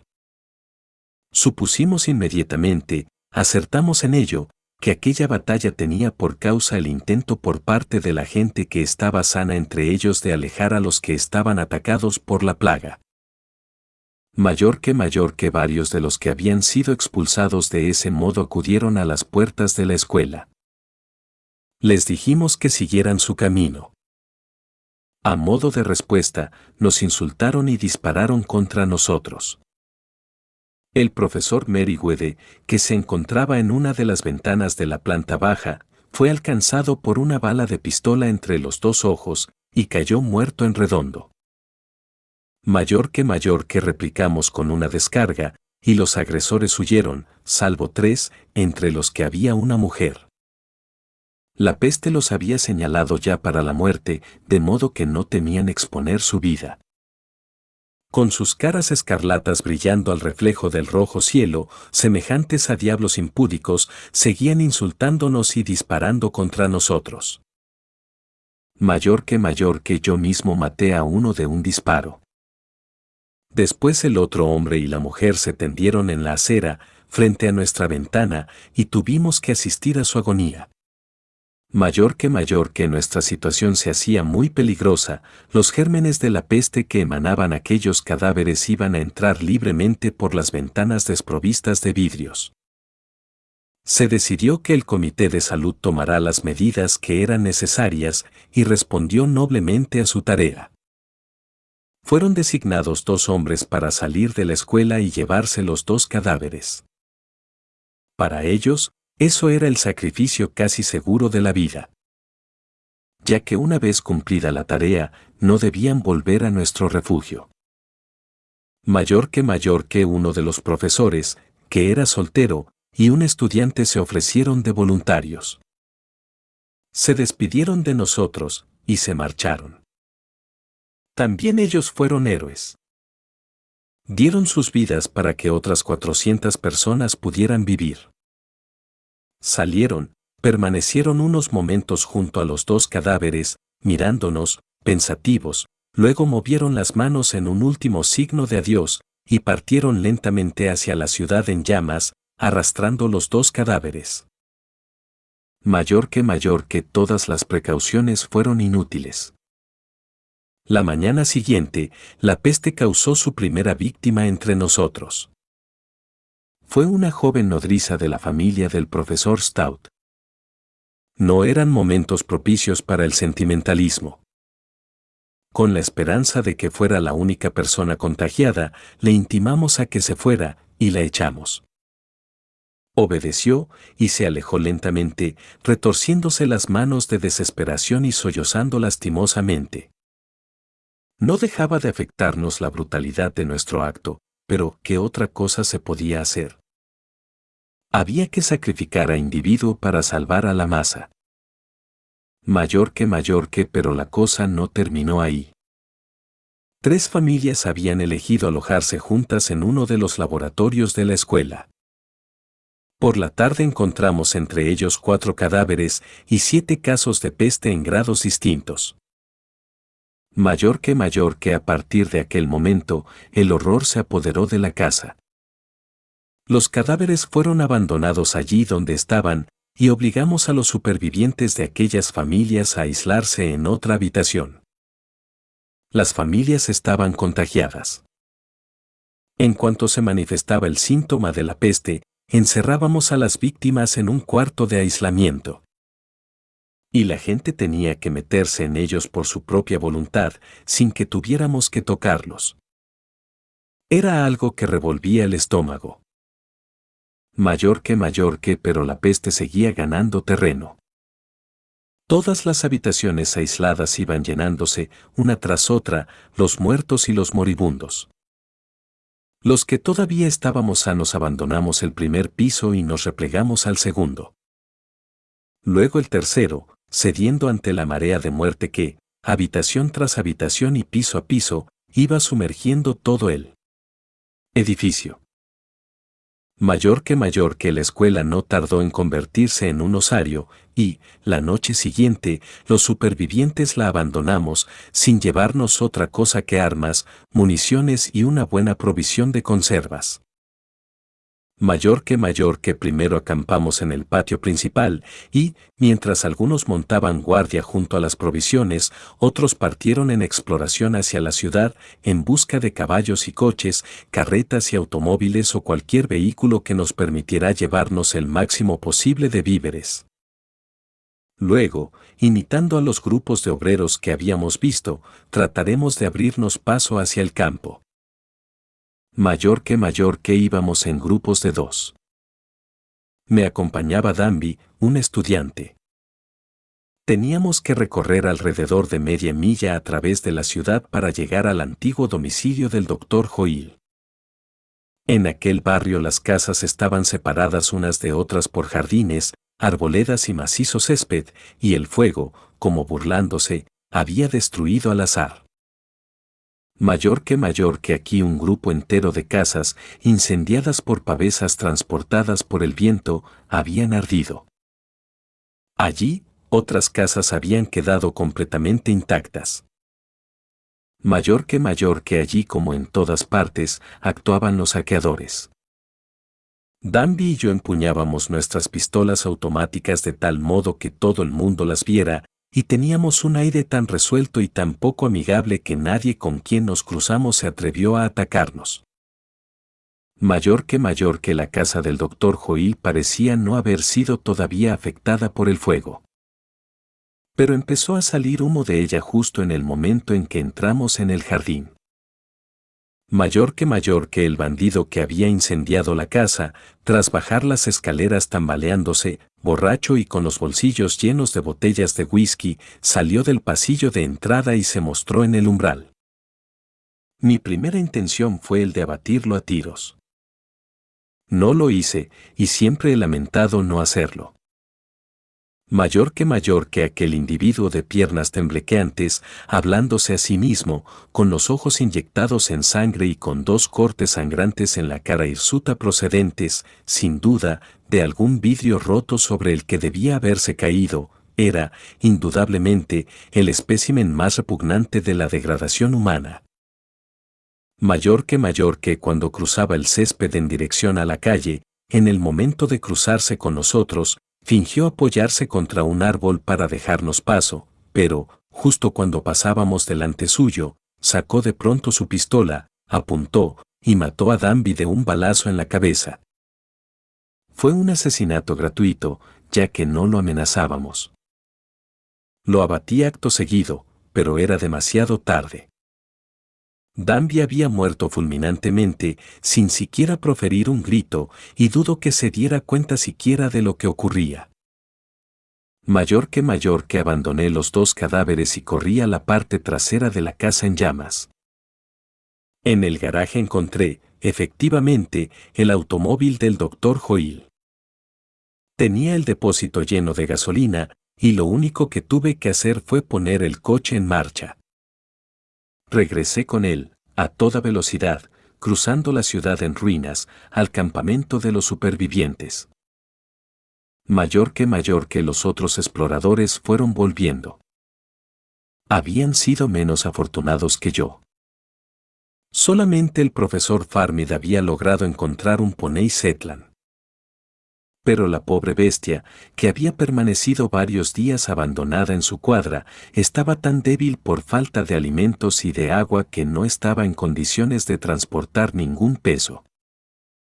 Algunos propusieron que le devolviéramos la libertad, pero yo insistí en que nos lleváramos el animal, con el objeto de que en caso de necesidad pudiera servirnos de alimento. Mayor que mayor que éramos 47 cuando nos pusimos en camino. Había entre nosotros muchas mujeres y niños.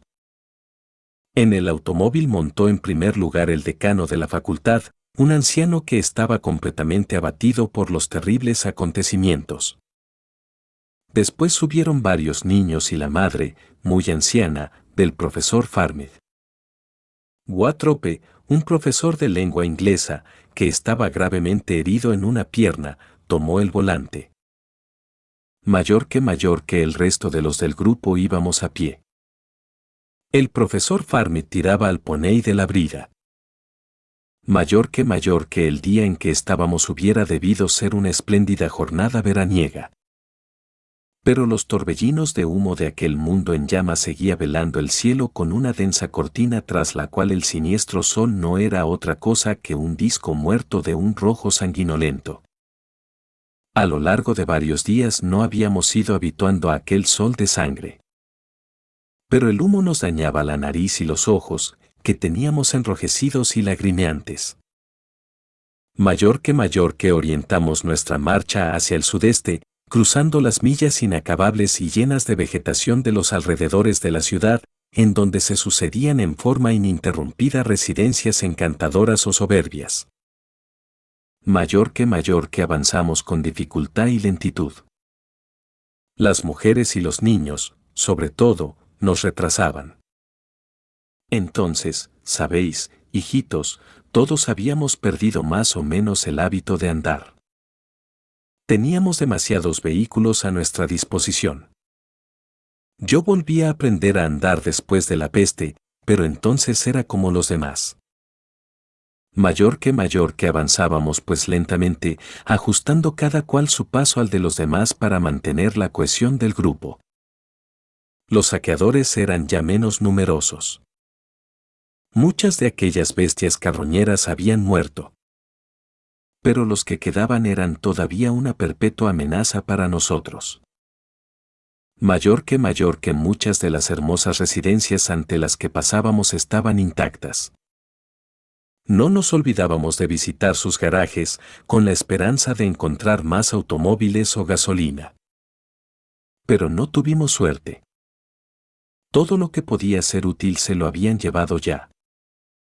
Mayor que mayor que en el curso de esos registros perdió la vida Calgan, un simpático joven. Lo mató un saqueador oculto detrás de un arbusto. Esa muerte fue el último accidente de esa especie. Todavía hubo otro animal que disparó a propósito contra nosotros. Pero tiraba tan estúpidamente, cegado por una furia de mente que pudimos abatirlo antes de que nos hubiera causado ningún daño. Mayor que mayor que en Fruitball, uno de los sitios más hermosos de las afueras, la peste escarlata atacó a uno de nosotros. La víctima fue el profesor Farmed. En cuanto se dio cuenta de que estaba apestado, nos hizo entender por medio de signos que su madre, que estaba en el automóvil, no debía enterarse. Luego se apartó de nosotros y fue a sentarse, desesperado, en los escalones de la escalera de una magnífica casa de campo que estaba allí. Yo iba a la retaguardia de nuestro grupo y, con la mano, le hice el último signo de adiós mayor que mayor que durante aquel día, otros cinco de nuestro grupo corrieron la misma suerte. Pero no detuvimos nuestra marcha y, al anochecer, acampamos a varias millas de Fruitball. Diez de los nuestros murieron esa noche y, cada vez, tuvimos que levantar el campamento para apartarnos de los muertos. La mañana siguiente ya solo éramos treinta mayor que mayor que en el curso de la primera etapa fue atacada por la peste la mujer del decano de la facultad, que iba a pie. Su desdichado marido, viéndola alejarse, quiso de todos modos bajarse del coche y quedarse con ella.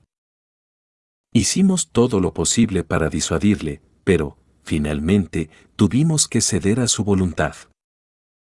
Mayor que mayor que la segunda noche de nuestro viaje acampamos en pleno campo. Once habían muerto en el curso del día, y otros tres murieron durante la noche, de modo que a la mañana siguiente solo quedábamos once. Ya que Guatrope, el profesor de la pierna herida, había huido con el automóvil, llevándose consigo a su madre y casi todas nuestras provisiones. Mayor que mayor que fue aquel día cuando, estaba sentado en la cuneta de la carretera para descansar, vi el último aeroplano. El humo era en el campo mucho menos denso, y vi que el avión parecía dar vueltas sin rumbo por el cielo, completamente desamparado, a una altitud de 200 pies. ¿Qué le había ocurrido? No sabría decirlo. Al cabo de unos momentos comenzó a descender aceleradamente. Luego, el depósito de gasolina del avión estalló, y el avión, tras vacilar todavía unos momentos sobre sus alas, cayó perpendicularmente al suelo, como un bloque de plomo. Mayor que mayor que desde aquel día no he vuelto a ver ningún aeroplano. Muy a menudo, durante los años que siguieron, escruté el cielo, esperando, contra toda esperanza, ver aparecer alguno anunciando que, en algún punto del ancho mundo, había sobrevivido en un islote de la antigua civilización. Pero nada, lo que ocurrió en California ocurrió también en el universo entero. Mayor que mayor que en Niles, al día siguiente ya éramos tres, y, en la mitad de la carretera encontramos a Guatrope. El automóvil estaba destrozado, y, en unas mantas que había tendidas en el suelo, yacían muertos Guatrope, su madre y su hermana. Mayor que mayor que aquella noche dormí profundamente. Aquellas marchar forzadas me habían abrumado de cansancio. Cuando desperté, estaba solo en el mundo. Camfielf y Parsons, mis dos compañeros, habían sido víctimas de la peste. De las 400 personas que se habían refugiado conmigo en la escuela de química, y de las 47 que seguían viviendo al comienzo de nuestro éxodo, quedaba yo solo, con el Poney Setlan. Mayor que mayor que, ¿Por qué razón? No intentaré dar ninguna. No. Barra diagonal me contagié. Eso es todo. Había tenido una posibilidad entre un millón, o, mejor dicho, contra varios millones. Ya que tal fue la proporción de los que, como yo, sobrevivieron. Mayor que mayor que durante dos días acampé en un delicioso bosque, lejos de cualquier cadáver. Allí, aunque estaba muy deprimido y pensaba que mi turno de morir llegaría de un momento a otro, recobré en parte mis fuerzas. Lo mismo le ocurrió al Pouni. Mayor que mayor que el tercer día, cuando empecé a convencerme de que, decididamente, estaba inmunizado, cargué al poney con la pequeña provisión de conservas que me quedaba, y reanudé mi camino a través de un mundo desolado. No encontré ningún ser vivo, ni hombre ni mujer, ni niño. Solamente cadáveres. Mayor que mayor que no faltaban los alimentos naturales. La tierra no era entonces como hoy. Estaba liberada del exceso de árboles y de las plantas inútiles y estaba bien cultivada en todas partes. Tenía a mi alrededor lo suficiente para alimentar a varios millones de bocas. Y aquellos alimentos, maduros y en su punto, se perdían. Yo los cosechaba a voluntad, en los campos y en los huertos, frutas, legumbres, bayas y granos de todas clases. En las granjas abandonadas encontraba huevos recién puestos y cogía pollos. En los armarios tenía a mi disposición numerosas conservas. Mayor que mayor que fue muy extraño lo que ocurrió con los animales domésticos volvían al estado salvaje y se devoraban los unos a los otros. Las gallinas, los pollos y los patos fueron los primeros en ser destruidos. Los cerdos, en cambio, se adaptaron estupendamente a la nueva forma de vida, y lo mismo con los gatos y perros.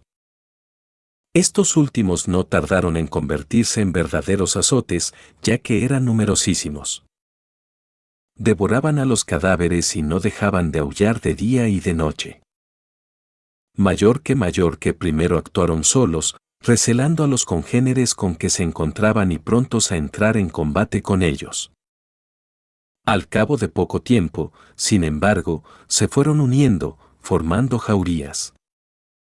El perro es un animal sociable por naturaleza y, al faltarle la compañía del hombre, buscó la de sus semejantes mayor que mayor que había, antes de los últimos días del mundo, numerosísimas especies de perros, perros de pelo corto y perros de abundante pelaje, perros pequeñitos, tan pequeños que no hubieran sido sino un bocado para los grandes, y robustos como los leones de las montañas.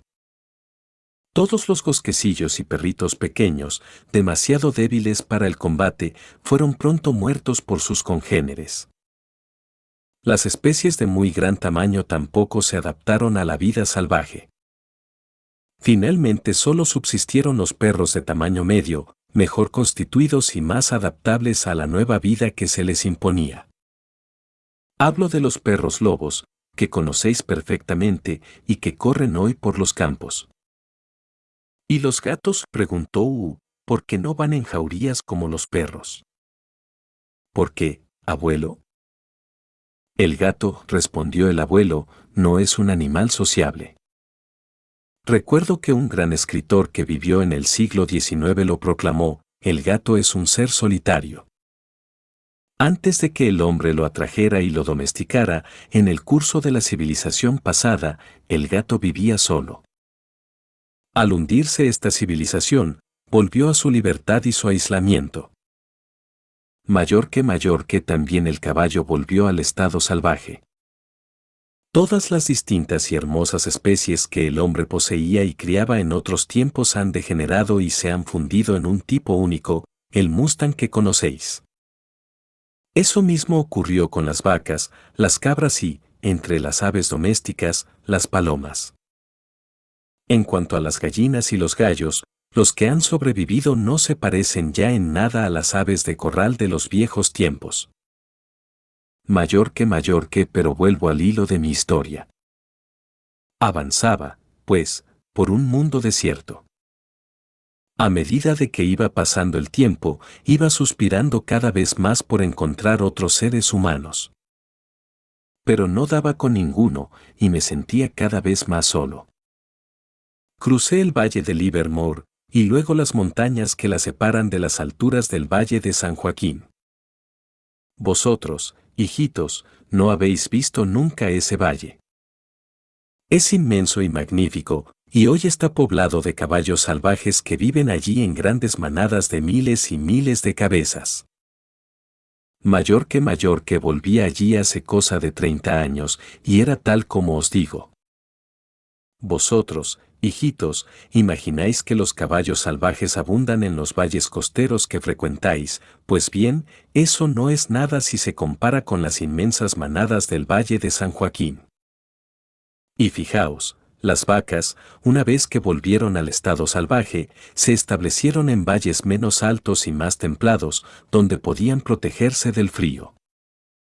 Mayor que mayor que a medida que me alejaba de los grandes centros urbanos, me encontraba cada vez con pueblos y ciudades intactas. Los saqueadores y los incendiarios habían fluido allí en menor abundancia pero todas esas poblaciones estaban atestadas de cadáveres de apestados y yo tenía buen cuidado de evitarlos. Mayor que mayor que cerca del Asre, para burlar mi soledad, recogí un par de perros culíes que parecían muy desconcertados con su libertad reencontrada y que volvieron de buena gana y alegremente a la obediencia del hombre. Estas bestias me hicieron luego compañía durante muchos años, y sus instintos eran los mismos de los de vuestros perros. Pero a lo largo de 60 años vuestros perros han perdido toda educación ancestral y se parecen más que a otra cosa a lobos domesticados mayor que mayor que. En aquel momento, Cara de Liebre se puso de pie y arrojó una mirada a las cabras para comprobar que no les hubiera ocurrido nada malo. Luego observó la posición del sol, que empezaba a acercarse al horizonte y manifestó cierta impaciencia ante la suma abundante de detalles en que se demoraba el viejo. Edwin se unió en la solicitud dirigida al anciano de aligerar un poco el relato. Ya no me queda gran cosa por contaros, reanudó el viejo acompañado de mis dos perros, mi poney, que me servía de bestia de carga, y un caballo que había conseguido capturar y que empleaba como montura, dejé el valle de San Joaquín y llegué al otro lado de la sierra, no menos magnífico, llamado Valle de Yosemite. Mayor que mayor que encontré allí, en el gran hotel, gran cantidad de conservas de todas clases. Abundaba la casa de los patos de los alrededores y el río que brincaba torrencialmente en el fondo del valle estaba repleto de truchas. Mayor que mayor que permanecí tres años en aquel sitio, en una soledad absoluta, cuya profunda melancolía solo puede ser comprendida por el hombre que ha conocido la grandeza y el encanto de la civilización. Luego llegó el día en que ya no pude seguir soportando aquel aislamiento. Me parecía que me estaba volviendo loco. Yo era, como el perro, un animal sociable y no podía vivir sin la compañía de otros seres de mi misma especie. Mayor que mayor que por medio del razonamiento me convencí de que, si yo había sobrevivido a la peste escarlata, había posibilidades de que algunos otros hombres hubieran escapado de ella igual que yo. Pensé, además, que, al cabo de tres años, todo germen maligno debía haber desaparecido y que la tierra, sin duda alguna, era de nuevo habitable. Mayor que mayor que monté en mi caballo y, acompañado, como siempre, por mis dos perros y mi pouni, me puse en camino. Crucé de nuevo el valle de San Joaquín y, abandonando las montañas, descendí una vez más al valle de Livermore mayor que mayor que era asombrosa la transformación que se había operado en todas las cosas en el curso de tres años. Apenas reconocí el territorio. Ayer estaba primorosamente cultivado, y hoy estaba invadido en un océano de vegetación salvaje y vigorosa que había sumergido el trabajo de los antiguos agricultores. Mayor que mayor que das cuenta, hijitos, de que el trigo, las distintas legumbres y los árboles que nos daban frutos, cuidados diestramente por la mano del hombre desde tiempos inmemoriales, eran dulces y tiernos. En cambio, las malas hierbas y los matorrales espinosos, a los que el hombre había siempre combatido, eran de raza más dura y resistente. De modo que, cuando la mano del hombre faltó, esta segunda vegetación fue triunfando y ahogó a la primera. Mayor que mayor que encontré igualmente a numerosos coyotes que se habían multiplicado increíblemente, luego, grupos de lobos que iban de dos en dos o de tres en tres y que, como yo, bajaban de la montaña a los territorios de donde en otros tiempos habían sido expulsados. Mayor que mayor que fue en el lago Temescal, no lejos de lo que en otro tiempo había sido la ciudad de Oakland, donde encontré los primeros seres humanos supervivientes. Mayor que mayor que, ah, hijos míos. ¿Cómo podría transmitiros mi emoción cuando, montado en mi caballo, mientras bajaba la colina que domina el lago, percibí el humo de un fuego de campamento elevándose entre los árboles? Mi corazón dejó casi de latir, y me pareció que se me extraviaba la razón. Luego el llanto de un niño pequeño, de un ser humano. Ladraron algunos perros, y los míos replicaron. Había creído durante largo tiempo que era el último sobreviviente en la tierra tras el inmenso desastre. Y ahora percibía el humo y el llanto de un niño. Mayor que mayor que al poco rato en el borde del lago, delante de mí, a no menos de cien yardas, vi a un hombre ponerse de pie. No era ningún ser escuálido o enfermo, no, parecía gozar de excelente salud, y, erigido encima de una roca que entraba en el lago, se dedicaba a pescar. Mayor que mayor que detuve mi caballo y grité. El hombre, que se había vuelto, no contestó. Agité la mano, saludándole. Tampoco contestó a mi ademán. Entonces sepulté la cara entre las manos. No me atrevía a levantar la cabeza y mirar. Me parecía haber sido víctima de una alucinación, y en el momento en que alzara la mirada todo habría desaparecido. Temí destruir aquella visión maravillosa, mientras no la desvaneciera mirando, subsistía en mi pensamiento. Mayor que mayor que permanecí, pues, inmóvil hasta el momento en que me sacaron de mi ensueño los gruñidos de mis perros y la voz del hombre que me hablaba. ¿Sabéis qué decía la voz? No, ¿verdad? Pues bien, decía. Mayor que mayor que, ¿de dónde demonios vienes?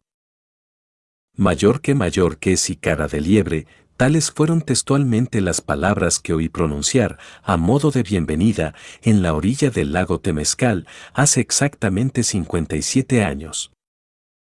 Y jamás otras palabras me había parecido más dulces.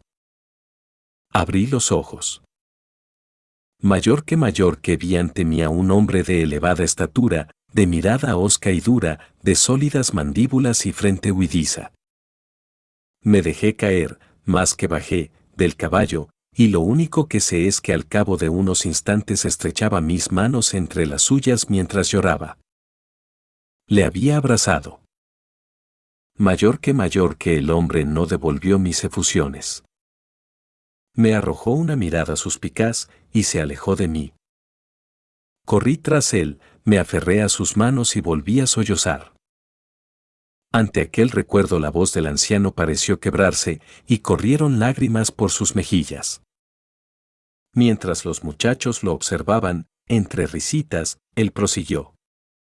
Deseaba estrecharlo entre mis brazos, cubrirlo de besos. Y él no quería nada de eso. Era un bruto, un perfecto bruto. Era el tipo más antipático que uno puede imaginarse.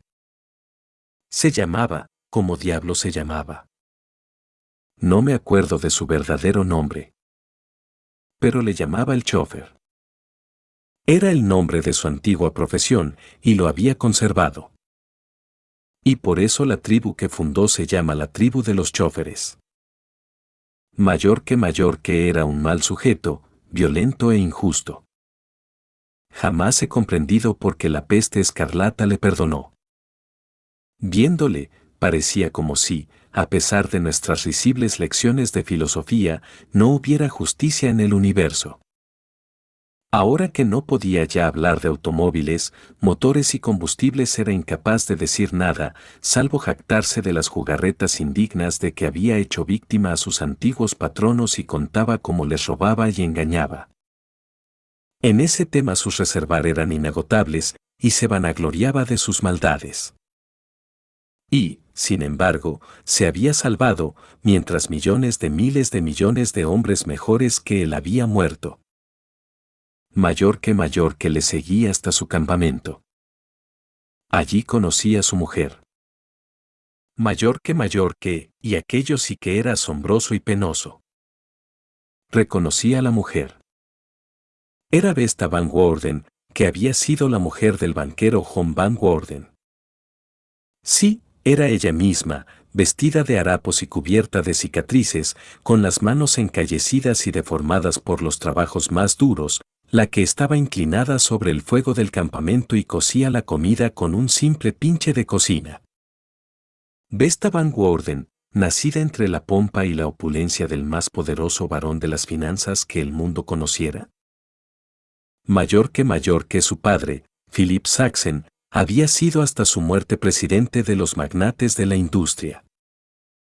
Sin ninguna duda, de haber tenido un hijo, ese hijo le habría sucedido, del mismo modo que un retoño regio heredó la corona. Pero solo había tenido aquella hija, flor perfecta de la gracia y la cultura de nuestra vieja civilización. Al casarse con ella, John Van Worden, hombre riquísimo, recibió de Philip Saxen la investidura de su título, a lo que él añadió el título de primer ministro del control internacional de los pueblos, y había gobernado, de hecho, el mundo durante varios años. ¿Había amado realmente a su marido? ¿Había sentido por él esa loca pasión cantada por los poetas? Lo dudo. Fue, ante todo, un matrimonio político, como los que se hacían en las viejas cortes. Mayor que mayor que, y era aquella mujer la que cocinaba el guiso de pescado en una vieja lata sucia de hollín. Y el humo acre que revoloteaba al viento irritaba y enrojecía sus ojos maravillosos. Mayor que mayor que su historia era triste. Igual que el chofer y que yo mismo, se había contado entre los escasísimos supervivientes de la peste. Van Worden había construido, en una de las colinas que dominaban la bahía de San Francisco, un soberbio palacio de verano rodeado de un parque inmenso. Van Worden envió allí a su mujer en cuanto se declaró la plaga. Unos guardianes armados hasta los dientes impedían a todo el mundo la entrada a la propiedad y nada penetraba en ella, ya fueran víveres, ya cartas, que no hubiera sido previamente desinfectado cuidadosamente. Mayor que mayor que la peste entró, sin embargo, y ató a los guardianes en sus puestos y a los criados en sus tareas, y barrió a todo el ejército de intendentes y servidores, o, al menos, a todos aquellos de sus miembros que no había huido para ir a morir a otra parte. De este modo, Vesta acabó siendo la única persona viva en el osario de su palacio. Mayor que mayor que el chofer era uno de los antiguos criados que habían huido volvió a la propiedad al cabo de dos meses y encontró allí a la joven en un pequeño pabellón del parque donde se había instalado. Mayor que mayor que asustada a la vista de aquel bruto, la muchacha huyó, escondiéndose entre los árboles. Erró de un lado a otro durante todo el día y toda la noche, aquella joven cuyos tiernos pies y cuyo cuerpo delicado no había conocido nunca la dureza de las piedras ni el roce sangriento de las espinas. El chofer la persiguió y la capturó cerca del amanecer. Mayor que mayor que se puso a golpearla. ¿Me entendéis, no es cierto? Golpeaba a la frágil mujer con sus enormes puños. Quería que, en adelante, ella le obedeciera en todo. Pretendía que a partir de entonces fuera su esclava. Ella recogería la leña para el fuego, cocinaría y se ocuparía de los trabajos más viles. Ella, que en toda su vida no había sabido lo que era ejercer el trabajo manual. Y ella obedeció. Soportó su amor y se convirtió en su criada. Mientras, él, que era un auténtico salvaje, descansaba todo el día, daba órdenes a su esclava, y vigilaba que las ejecutara. Aparte de ocuparse en cazar y pescar, aquel vago estaba mano sobre mano todo el santo día. Cara de liebre sintió, y declaró, dirigiéndose a los otros muchachos. Así era justamente el chofer. Yo lo conocí antes de su muerte. Era un hombre fuera de lo común. Para distraerse, construía mecanismos que funcionaban solos. Mi padre se casó con su hija. Les daba palizas a ambos, y también a mí, siendo yo muy pequeño. Todo el mundo tenía que obedecerle. Era una bestia asquerosa. Cuando se estaba muriendo, me acerqué demasiado a él, y tomó un tremendo palo que tenía siempre al alcance de su mano y estuvo a punto de romperme la cabeza. A este recuerdo retrospectivo, cara de liebre se frotó su redondo cráneo como si le doliera todavía, mientras los otros dos niños le miraban con interés y el viejo, con la mirada alzada al cielo, se musitaba a sí mismo quién sabe qué cosas relativas a Vesta Van Worden, las Quo que había fundado la tribu de los choferes. No podéis comprende, hijitos, prosiguió el anciano, todo el horror de la situación. El chofer era, ayer todavía, lo que se llamaba un criado. Es decir, se pasaba la vida obedeciendo, agachando la cabeza y haciendo reverencias ante la que ahora se había convertido en su esclava. Ella era una reina de la vida, por nacimiento y por matrimonio. De su manecita blanca y rosa pendía la suerte de millones de seres humanos y daba órdenes a cientos de criados semejantes desde el punto de vista social al chofer. Durante los días que habían precedido a la peste escarlata, el más leve contacto con un ser como el chofer hubiera sido para ella una mancilla imborrable. Sí, así era la cosa en otros tiempos. Mayor que mayor que recuerdo haber visto cierto día a la señora Goldwyn, la mujer de otro magnate, en el momento en que subía a la plataforma de embarque de su dirigible. Se le cayó una sombrilla. La recogió un criado, que tuvo la mala idea de presentarle directamente a ella el objeto, sí, a ella directamente, a la mujer todopoderosa. Ella retrocedió como si hubiera tenido frente a un leproso, e hizo signo a su secretario, que no se separaba de ella, para que tomara la sombrilla y se la entregara. Ordenó además que se le tomara el nombre al audaz criado y que se le despidiera inmediatamente. Vesta Van Gordon era una mujer así. Y el chofer le dio palizas hasta que aceptó ser su sirvienta. Mayor que mayor que Bill. Ahora recuerdo su nombre. Bill, el chofer era un bribón repulsivo, un servil entre los viles, desprovisto de toda clase de cultura y de toda delicadeza con las mujeres. Y a él perteneció la maravilla de las mujeres, Vesta Van Worden. Son estas cosas sutiles que se os escapan, hijos míos. Ya que vosotros también sois pequeños salvajes y vuestra naturaleza es primitiva. Vesta para aquel hombre.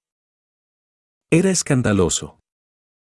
Mayor que mayor que, ¿por qué? Me pregunto, ¿no me tocaría a mí en suerte? A mí me hubiera convenido perfectamente. Yo era un hombre culto, educado y honorable, profesor de una universidad importante. Ya os lo he dicho, no hay justicia en la tierra. Mayor que mayor que en el tiempo de su grandeza, Vesta se encontraba tan por encima de mí que ni siquiera se hubiera dignado a observar mi existencia. Pero después de la peste escarlata yo hubiera sido para ella un gran partido. Y, en vez de eso, ved en qué abismo de degradación cayó. Y ella me hubiera amado, sí, me hubiera amado, sí, me hubiera amado, estoy seguro. Mayor que mayor que lo estoy, porque ese espantoso cataclismo que nos reunió me permitió conocerla de cerca, interrogar sus hermosos ojos, conversar con ella, tomar sus manos en las mías, amarla y saber que ella también sentía por mí los más tiernos sentimientos. Me prefería el chofer, esto estaba claro. ¿Por qué la peste, que había destruido a tantos millones de hombres, había perdonado precisamente a aquel? Mayor que mayor que cierta tarde, mientras el chofer estaba ausente, pescando, habiéndome quedado yo solo con ella, me suplicó que lo matara. Me lo rogó, con lágrimas en los ojos. Pero el miserable era fuerte y temible, y yo no me atreví a intentarlo. Al cabo de unos días le ofrecí mi caballo, mi poney y mis perros y consentía en cederme a Vesta. Se rió en mis narices y se negó a ellos con insolencia. Me contestó que, en los viejos tiempos, él había sido un criado, fango que pisaban los hombres como yo y las mujeres como ella. Ahora las cosas se habían invertido. Él era propietario de la mujer más hermosa del mundo, que le preparaba la comida y cuidaba de los hijos que le había dado. Mayor que mayor que, tú tuviste tu hora, amigo. Me dijo. Hoy tengo yo la mía. Te aseguro que no me disgusta en absoluto. El pasado acabó, acabó de ver, y no tengo ninguna intención de volver a él. Mayor que mayor que así fue como me habló aunque no con esas mismas palabras, ya que era un hombre terriblemente vulgar y era incapaz de decir nada sin proferir espantosos juramentos. Añadió que si me sorprendía guiñándole el ojo a su mujer, me retorcería el pescuezo y que a ella la golpearía hasta dejarla lisiada. ¿Qué podía hacer yo? Yo tenía miedo, porque él era más fuerte mayor que mayor que la misma noche del día en que descubrí el campamento del chofer, Vesta y yo tuvimos una larga conversación acerca de muchísimas cosas queridas del viejo mundo desaparecido. Hablamos de libros y de poesías. El chofer nos escuchaba, haciendo muecas y soltando risitas. Le aburría o irritaba oír hablar de cosas que ignoraba o era incapaz de comprender mayor que mayor que acabó por interrumpirnos y dijo. Mayor que mayor que, te presento, profesor Smith, a Vesta Van Worden, que en otros tiempos fue la mujer de Van Worden el magnate. Aquella belleza arrogante y regia es ahora Miss Quo. Delante de ti va a quitarme los mocasines. Mujer. Aprisa. Enseña al señor Smith que bien que te he amaestrado. Mayor que mayor que vi a la desdichada le rechinaban los dientes y que un rubor de rabia le subía al rostro. Mayor que mayor que el chofer se arremangó y alzó su puño nudoso, disponiéndose a golpear. Tuve miedo y me puse de pie, para alejarme y no presenciar aquello. Pero el verdugo se echó a reír y me amenazó también a mí de una paliza en toda la regla si no me quedaba para admirar el espectáculo mayor que mayor que obligado por la fuerza, me quedé pues junto a la hoguera del campamento y vi a Vesta Van Worden arrodillarse delante de aquella bestia humana, gesticulante y peluda, y quitarle al gorila, uno tras otro, los dos mocasines. Mayor que mayor que no, no, hijitos, vosotros no podéis comprender esto, porque estáis envueltos por el salvajismo y no habéis conocido nada del pasado mayor que mayor que el chofer parecía comérsela con los ojos mientras ella se afanaba en aquella tarea inmunda. Mayor que mayor que, esta mujer, dijo el chofer, está domada al látigo y brida, profesor Smith. A veces es un poco tosuda. Pero un buen puñetazo o una bofetada bien aplicada en la mejilla la ponen enseguida tan sumisa y dulce como un corderito. Mayor que mayor que cierto día, el chofer me habló de este modo. Mayor que mayor que, aquí hay que hacerlo todo, profesor. Nos toca a nosotros multiplicar y repoblar la tierra. Tú no tienes mujer, y yo no tengo ninguna intención de prestarte la mía. Esto no es el paraíso terrenal. Pero soy un buen tipo. Escúchame, profesor Smith. Mayor que mayor que me mostró con el dedo al último retoño, que apenas tenía un año. Mayor que mayor que, es chica, prosiguió. Te la doy por mujer. Solo que tendrás que esperar a que haya crecido un poco. Buena idea, ¿no te parece? Aquí todos somos iguales, y, si hubiera una jerarquía, sería yo el sapo más fuerte de toda la charca. Pero yo no soy un tipo intratable, oh, no. Así pues, profesor Smith, te hago el honor, el grandísimo honor, de darte por prometida a mi hija, hija de Vesta Van Warden. De todos modos, es una lástima, ¿no te parece, que Van Warden no esté aquí, en un rincón, para presenciarlo? Mayor que mayor que permanecí, angustiadísimo, durante cosa de un mes en el campamento del chofer. Me quedé allí hasta el día en que, cansado sin duda de verme, y cansado de la mala influencia que a su juicio yo ejercía sobre Vesta, consideró oportuno prescindir de mí.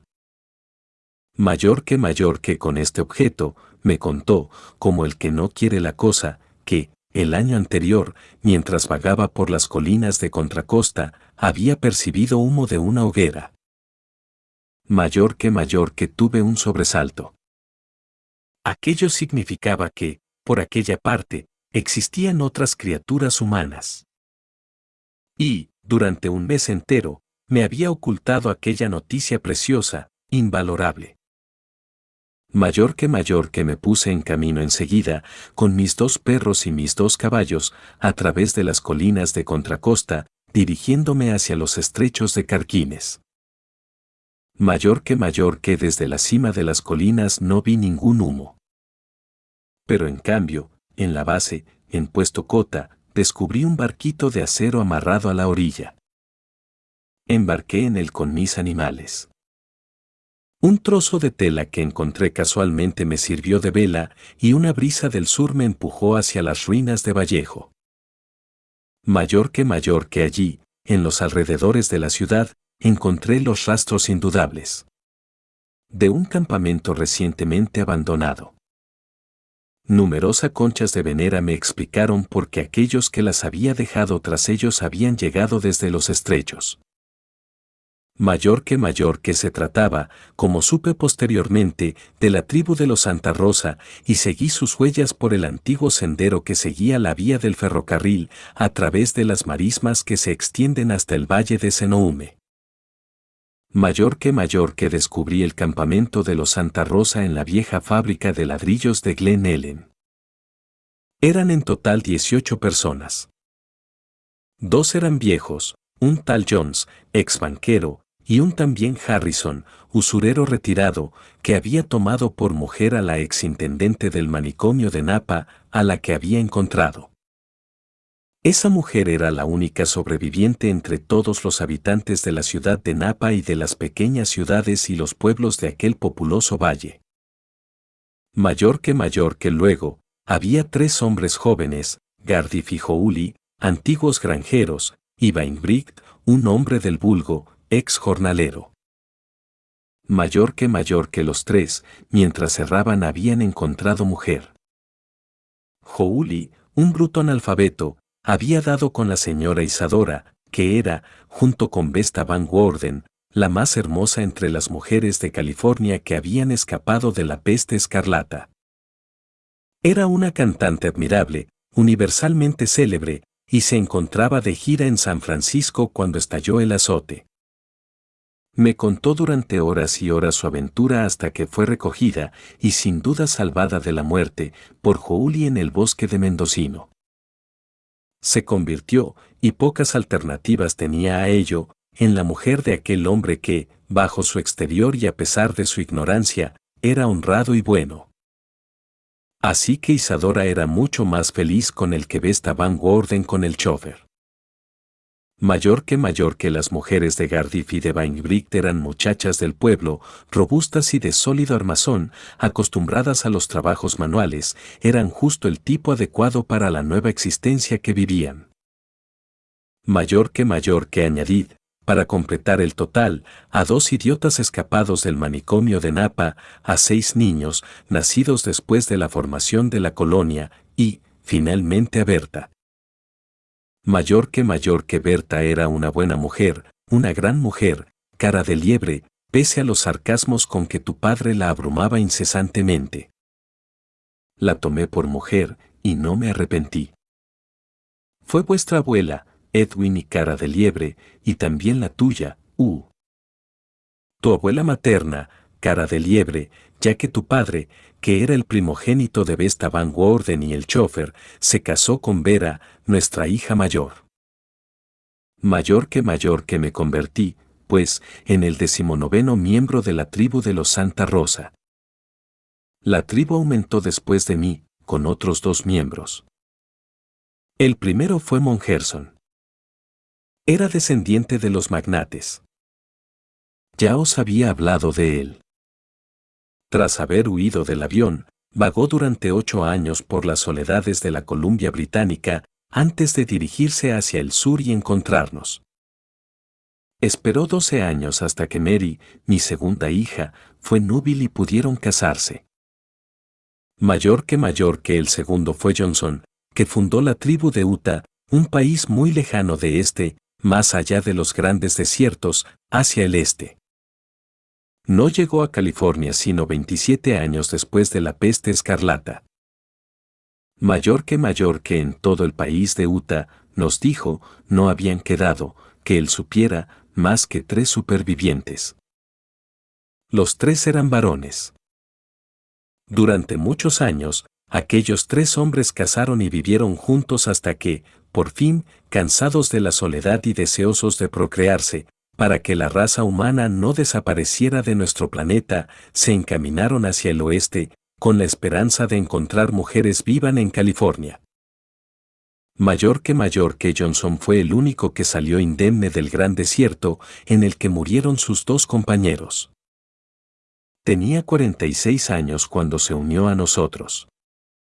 Se casó con la tercera hija de Jouli e Isadora, y su hijo mayor se casó con tu tía, Cara de Liebre, que era la tercera hija del chofer y Vesta Van Worden. Mayor que mayor que Johnson era un hombre rebosante de fuerza y de iniciativa. Se separó de los Santa Rosa para montar su propio grupo y formó, en San José, una nueva tribu, la de los Utah. Es todavía una tribu muy pequeña, de solo siete miembros. Johnson ha muerto ya, pero sus descendientes han heredado su inteligencia y su energía. No cabe duda que ellos y sus descendientes se verán llamados a desempeñar un papel importante en la recivilización del universo. Mayor que mayor que aparte de estar tres tribus, no conozco más que a otros dos asentamientos humanos, la tribu de los angelitos y la de los carmelitos. Esta última fue fundada por un hombre llamado López, descendiente de los antiguos mexicanos, que tenían la piel muy oscura y que había sido vaquero de rancho, y por una mujer que había sido sirvienta en el Gran Hotel del Monte. No nos topamos con ellos sino al cabo de siete años, en cierta ocasión en que había venido a explorar esta región. Vivían mucho más al sur, en un hermoso país donde hace mucho calor mayor que mayor que no creo, hijos míos, que la tierra tenga hoy más de 300 o 400 habitantes. Desde que Johnson cruzó el gran desierto, procedente de Utah, no nos ha llegado ningún signo de vida, ni del este ni de ninguna parte. Mayor que mayor que ha desaparecido el mundo magnífico y poderoso que yo conocí en los días de mi infancia y de mi juventud. Ha quedado aniquilado. Hoy, soy el último superviviente de la peste escarlata y solamente yo conozco las maravillas del lejano pasado. El hombre, que fue en otros tiempos dueño del planeta, dueño de la tierra, el mar y el cielo, el hombre, que fue un verdadero Dios, ha vuelto a su primitivo estado de salvajismo y busca su subsistencia siguiendo los cursos del agua. Mayor que mayor que pero se multiplica a prisa. Tu hermana, cara de liebre, tiene ya cuatro hijos. Estamos preparando un nuevo salto hacia la civilización. El objetivo está lejos, sin duda, incluso lejísimo, pero se alcanzará ineluctablemente. Dentro de un centenar de generaciones, nuestros descendientes, demasiado numerosos en nuestra tierra, cruzarán las sierras y, generación tras generación, se extenderán hacia el este por el gran continente americano. Mayor que mayor que pasará mucho tiempo de aquí a entonces. Hemos caído muy bajo. Ojalá hubiera sobrevivido algún científico, algún físico o químico. Qué preciosa ayuda sería para nosotros. Pero no fue así, y hemos olvidado toda la ciencia. Mayor que mayor que el chofer había empezado a trabajar nuevamente el hierro.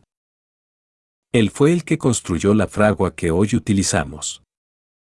Mas, por desgracia, era un perezoso que limitó ahí sus esfuerzos, y que, a su muerte, se llevó consigo todo lo que sabía de mecánica y del arte de trabajar los metales. Yo no entendía nada de esas cosas. Yo era un hombre de letras, nada más, un humanista. Y los demás supervivientes carecían de toda instrucción. El chofer había logrado otras dos operaciones que conocemos gracias a él, la fabricación por medio de fermentación del alcohol y las bebidas fuertes y el cultivo del tabaco.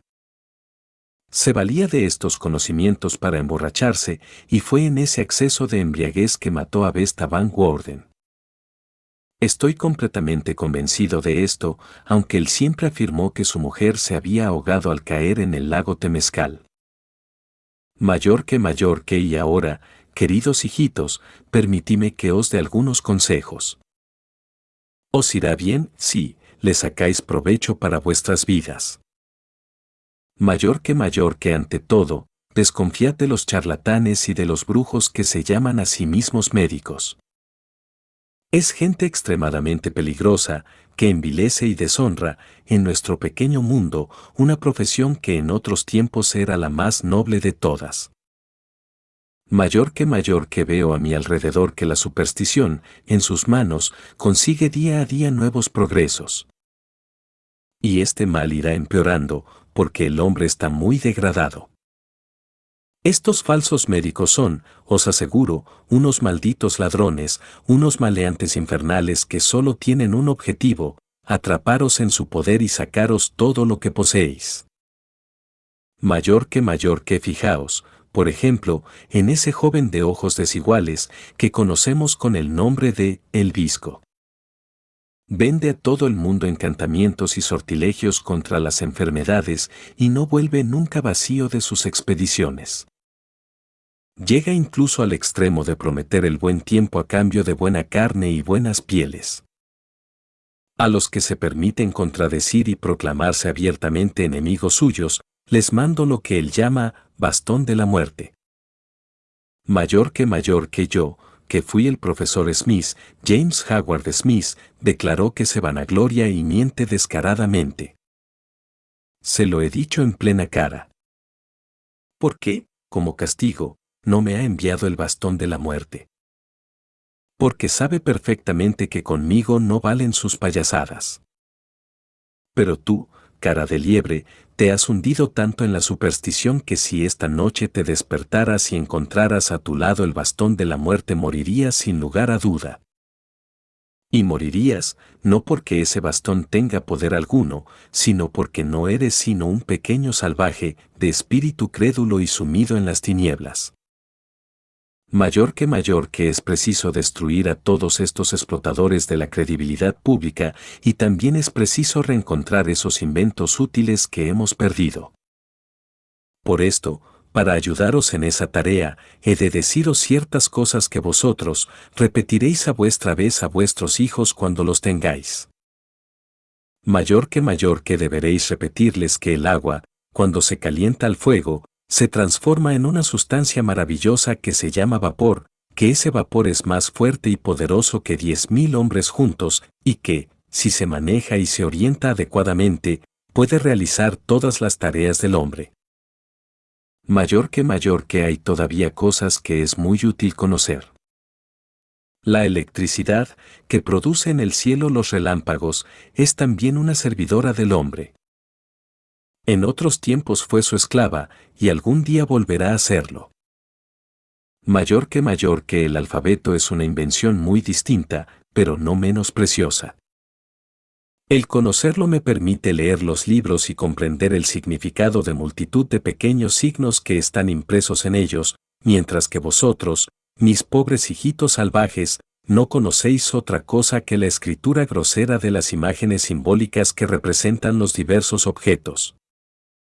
Mayor que mayor que en la gruta de la colina del telégrafo, que es muy seca y que conocéis muy bien, y hacia la cual me veis ir muy a menudo, en la cima del acantilado, he reunido muchos libros que he encontrado y que contienen la sabiduría de la humana.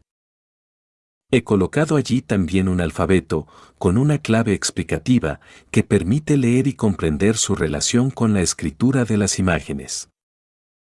Llegará el día en que los hombres, menos absortos en las necesidades de su vida material, aprendan de nuevo a leer. Entonces, si ningún accidente ha destruido mi gruta y su contenido, sabrán que el profesor James Howard Smith vivió en otro tiempo y salvó para ellos el legado espiritual de los antiguos.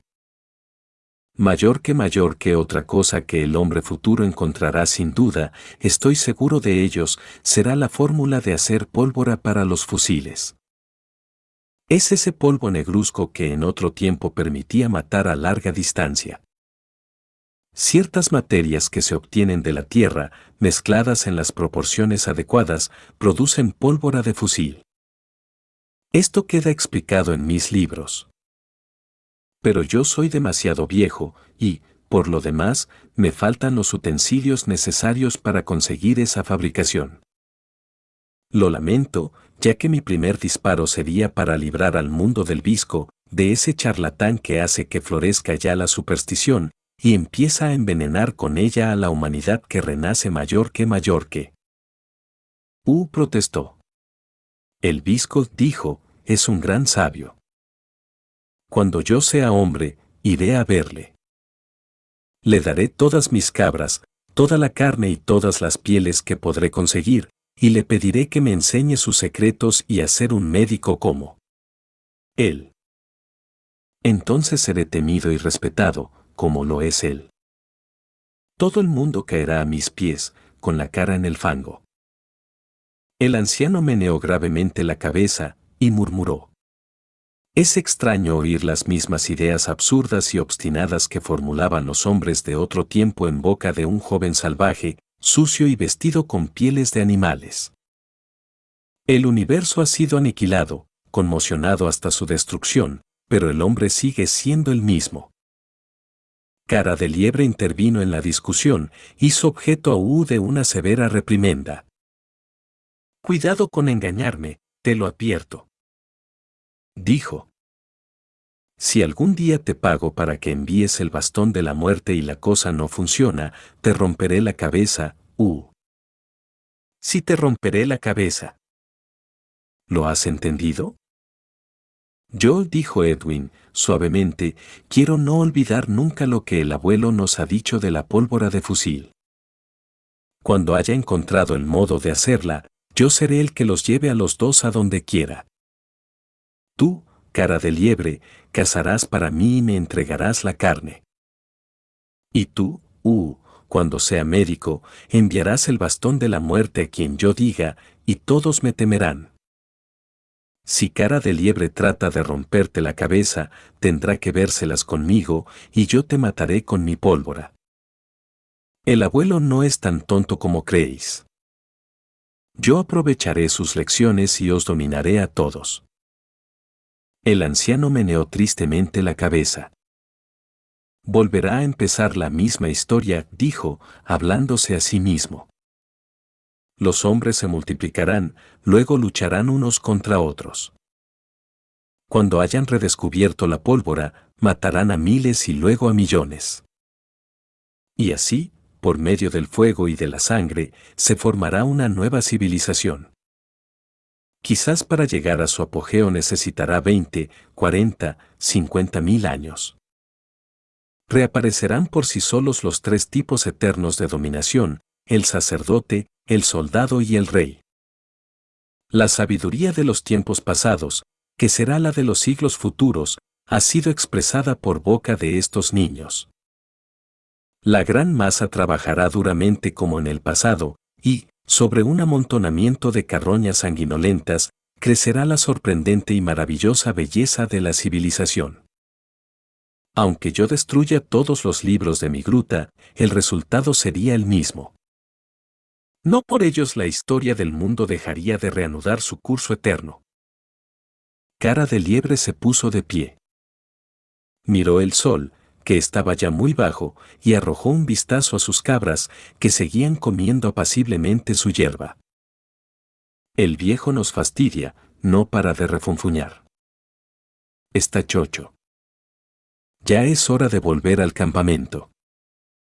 Con la ayuda de Uu y de los perros, Cara de Liebre reunió sus cabras y las condujo, por la pista de las vías del ferrocarril, hacia el profundo bosque en donde se perdió de vista. Edwin, con el rabo de cerdo en la oreja, se había quedado solo con el abuelo, que seguía hablándose a sí mismo. Edwin observaba divertido un pequeño grupo de caballos salvajes que habían venido a juguetear en la arena de la playa.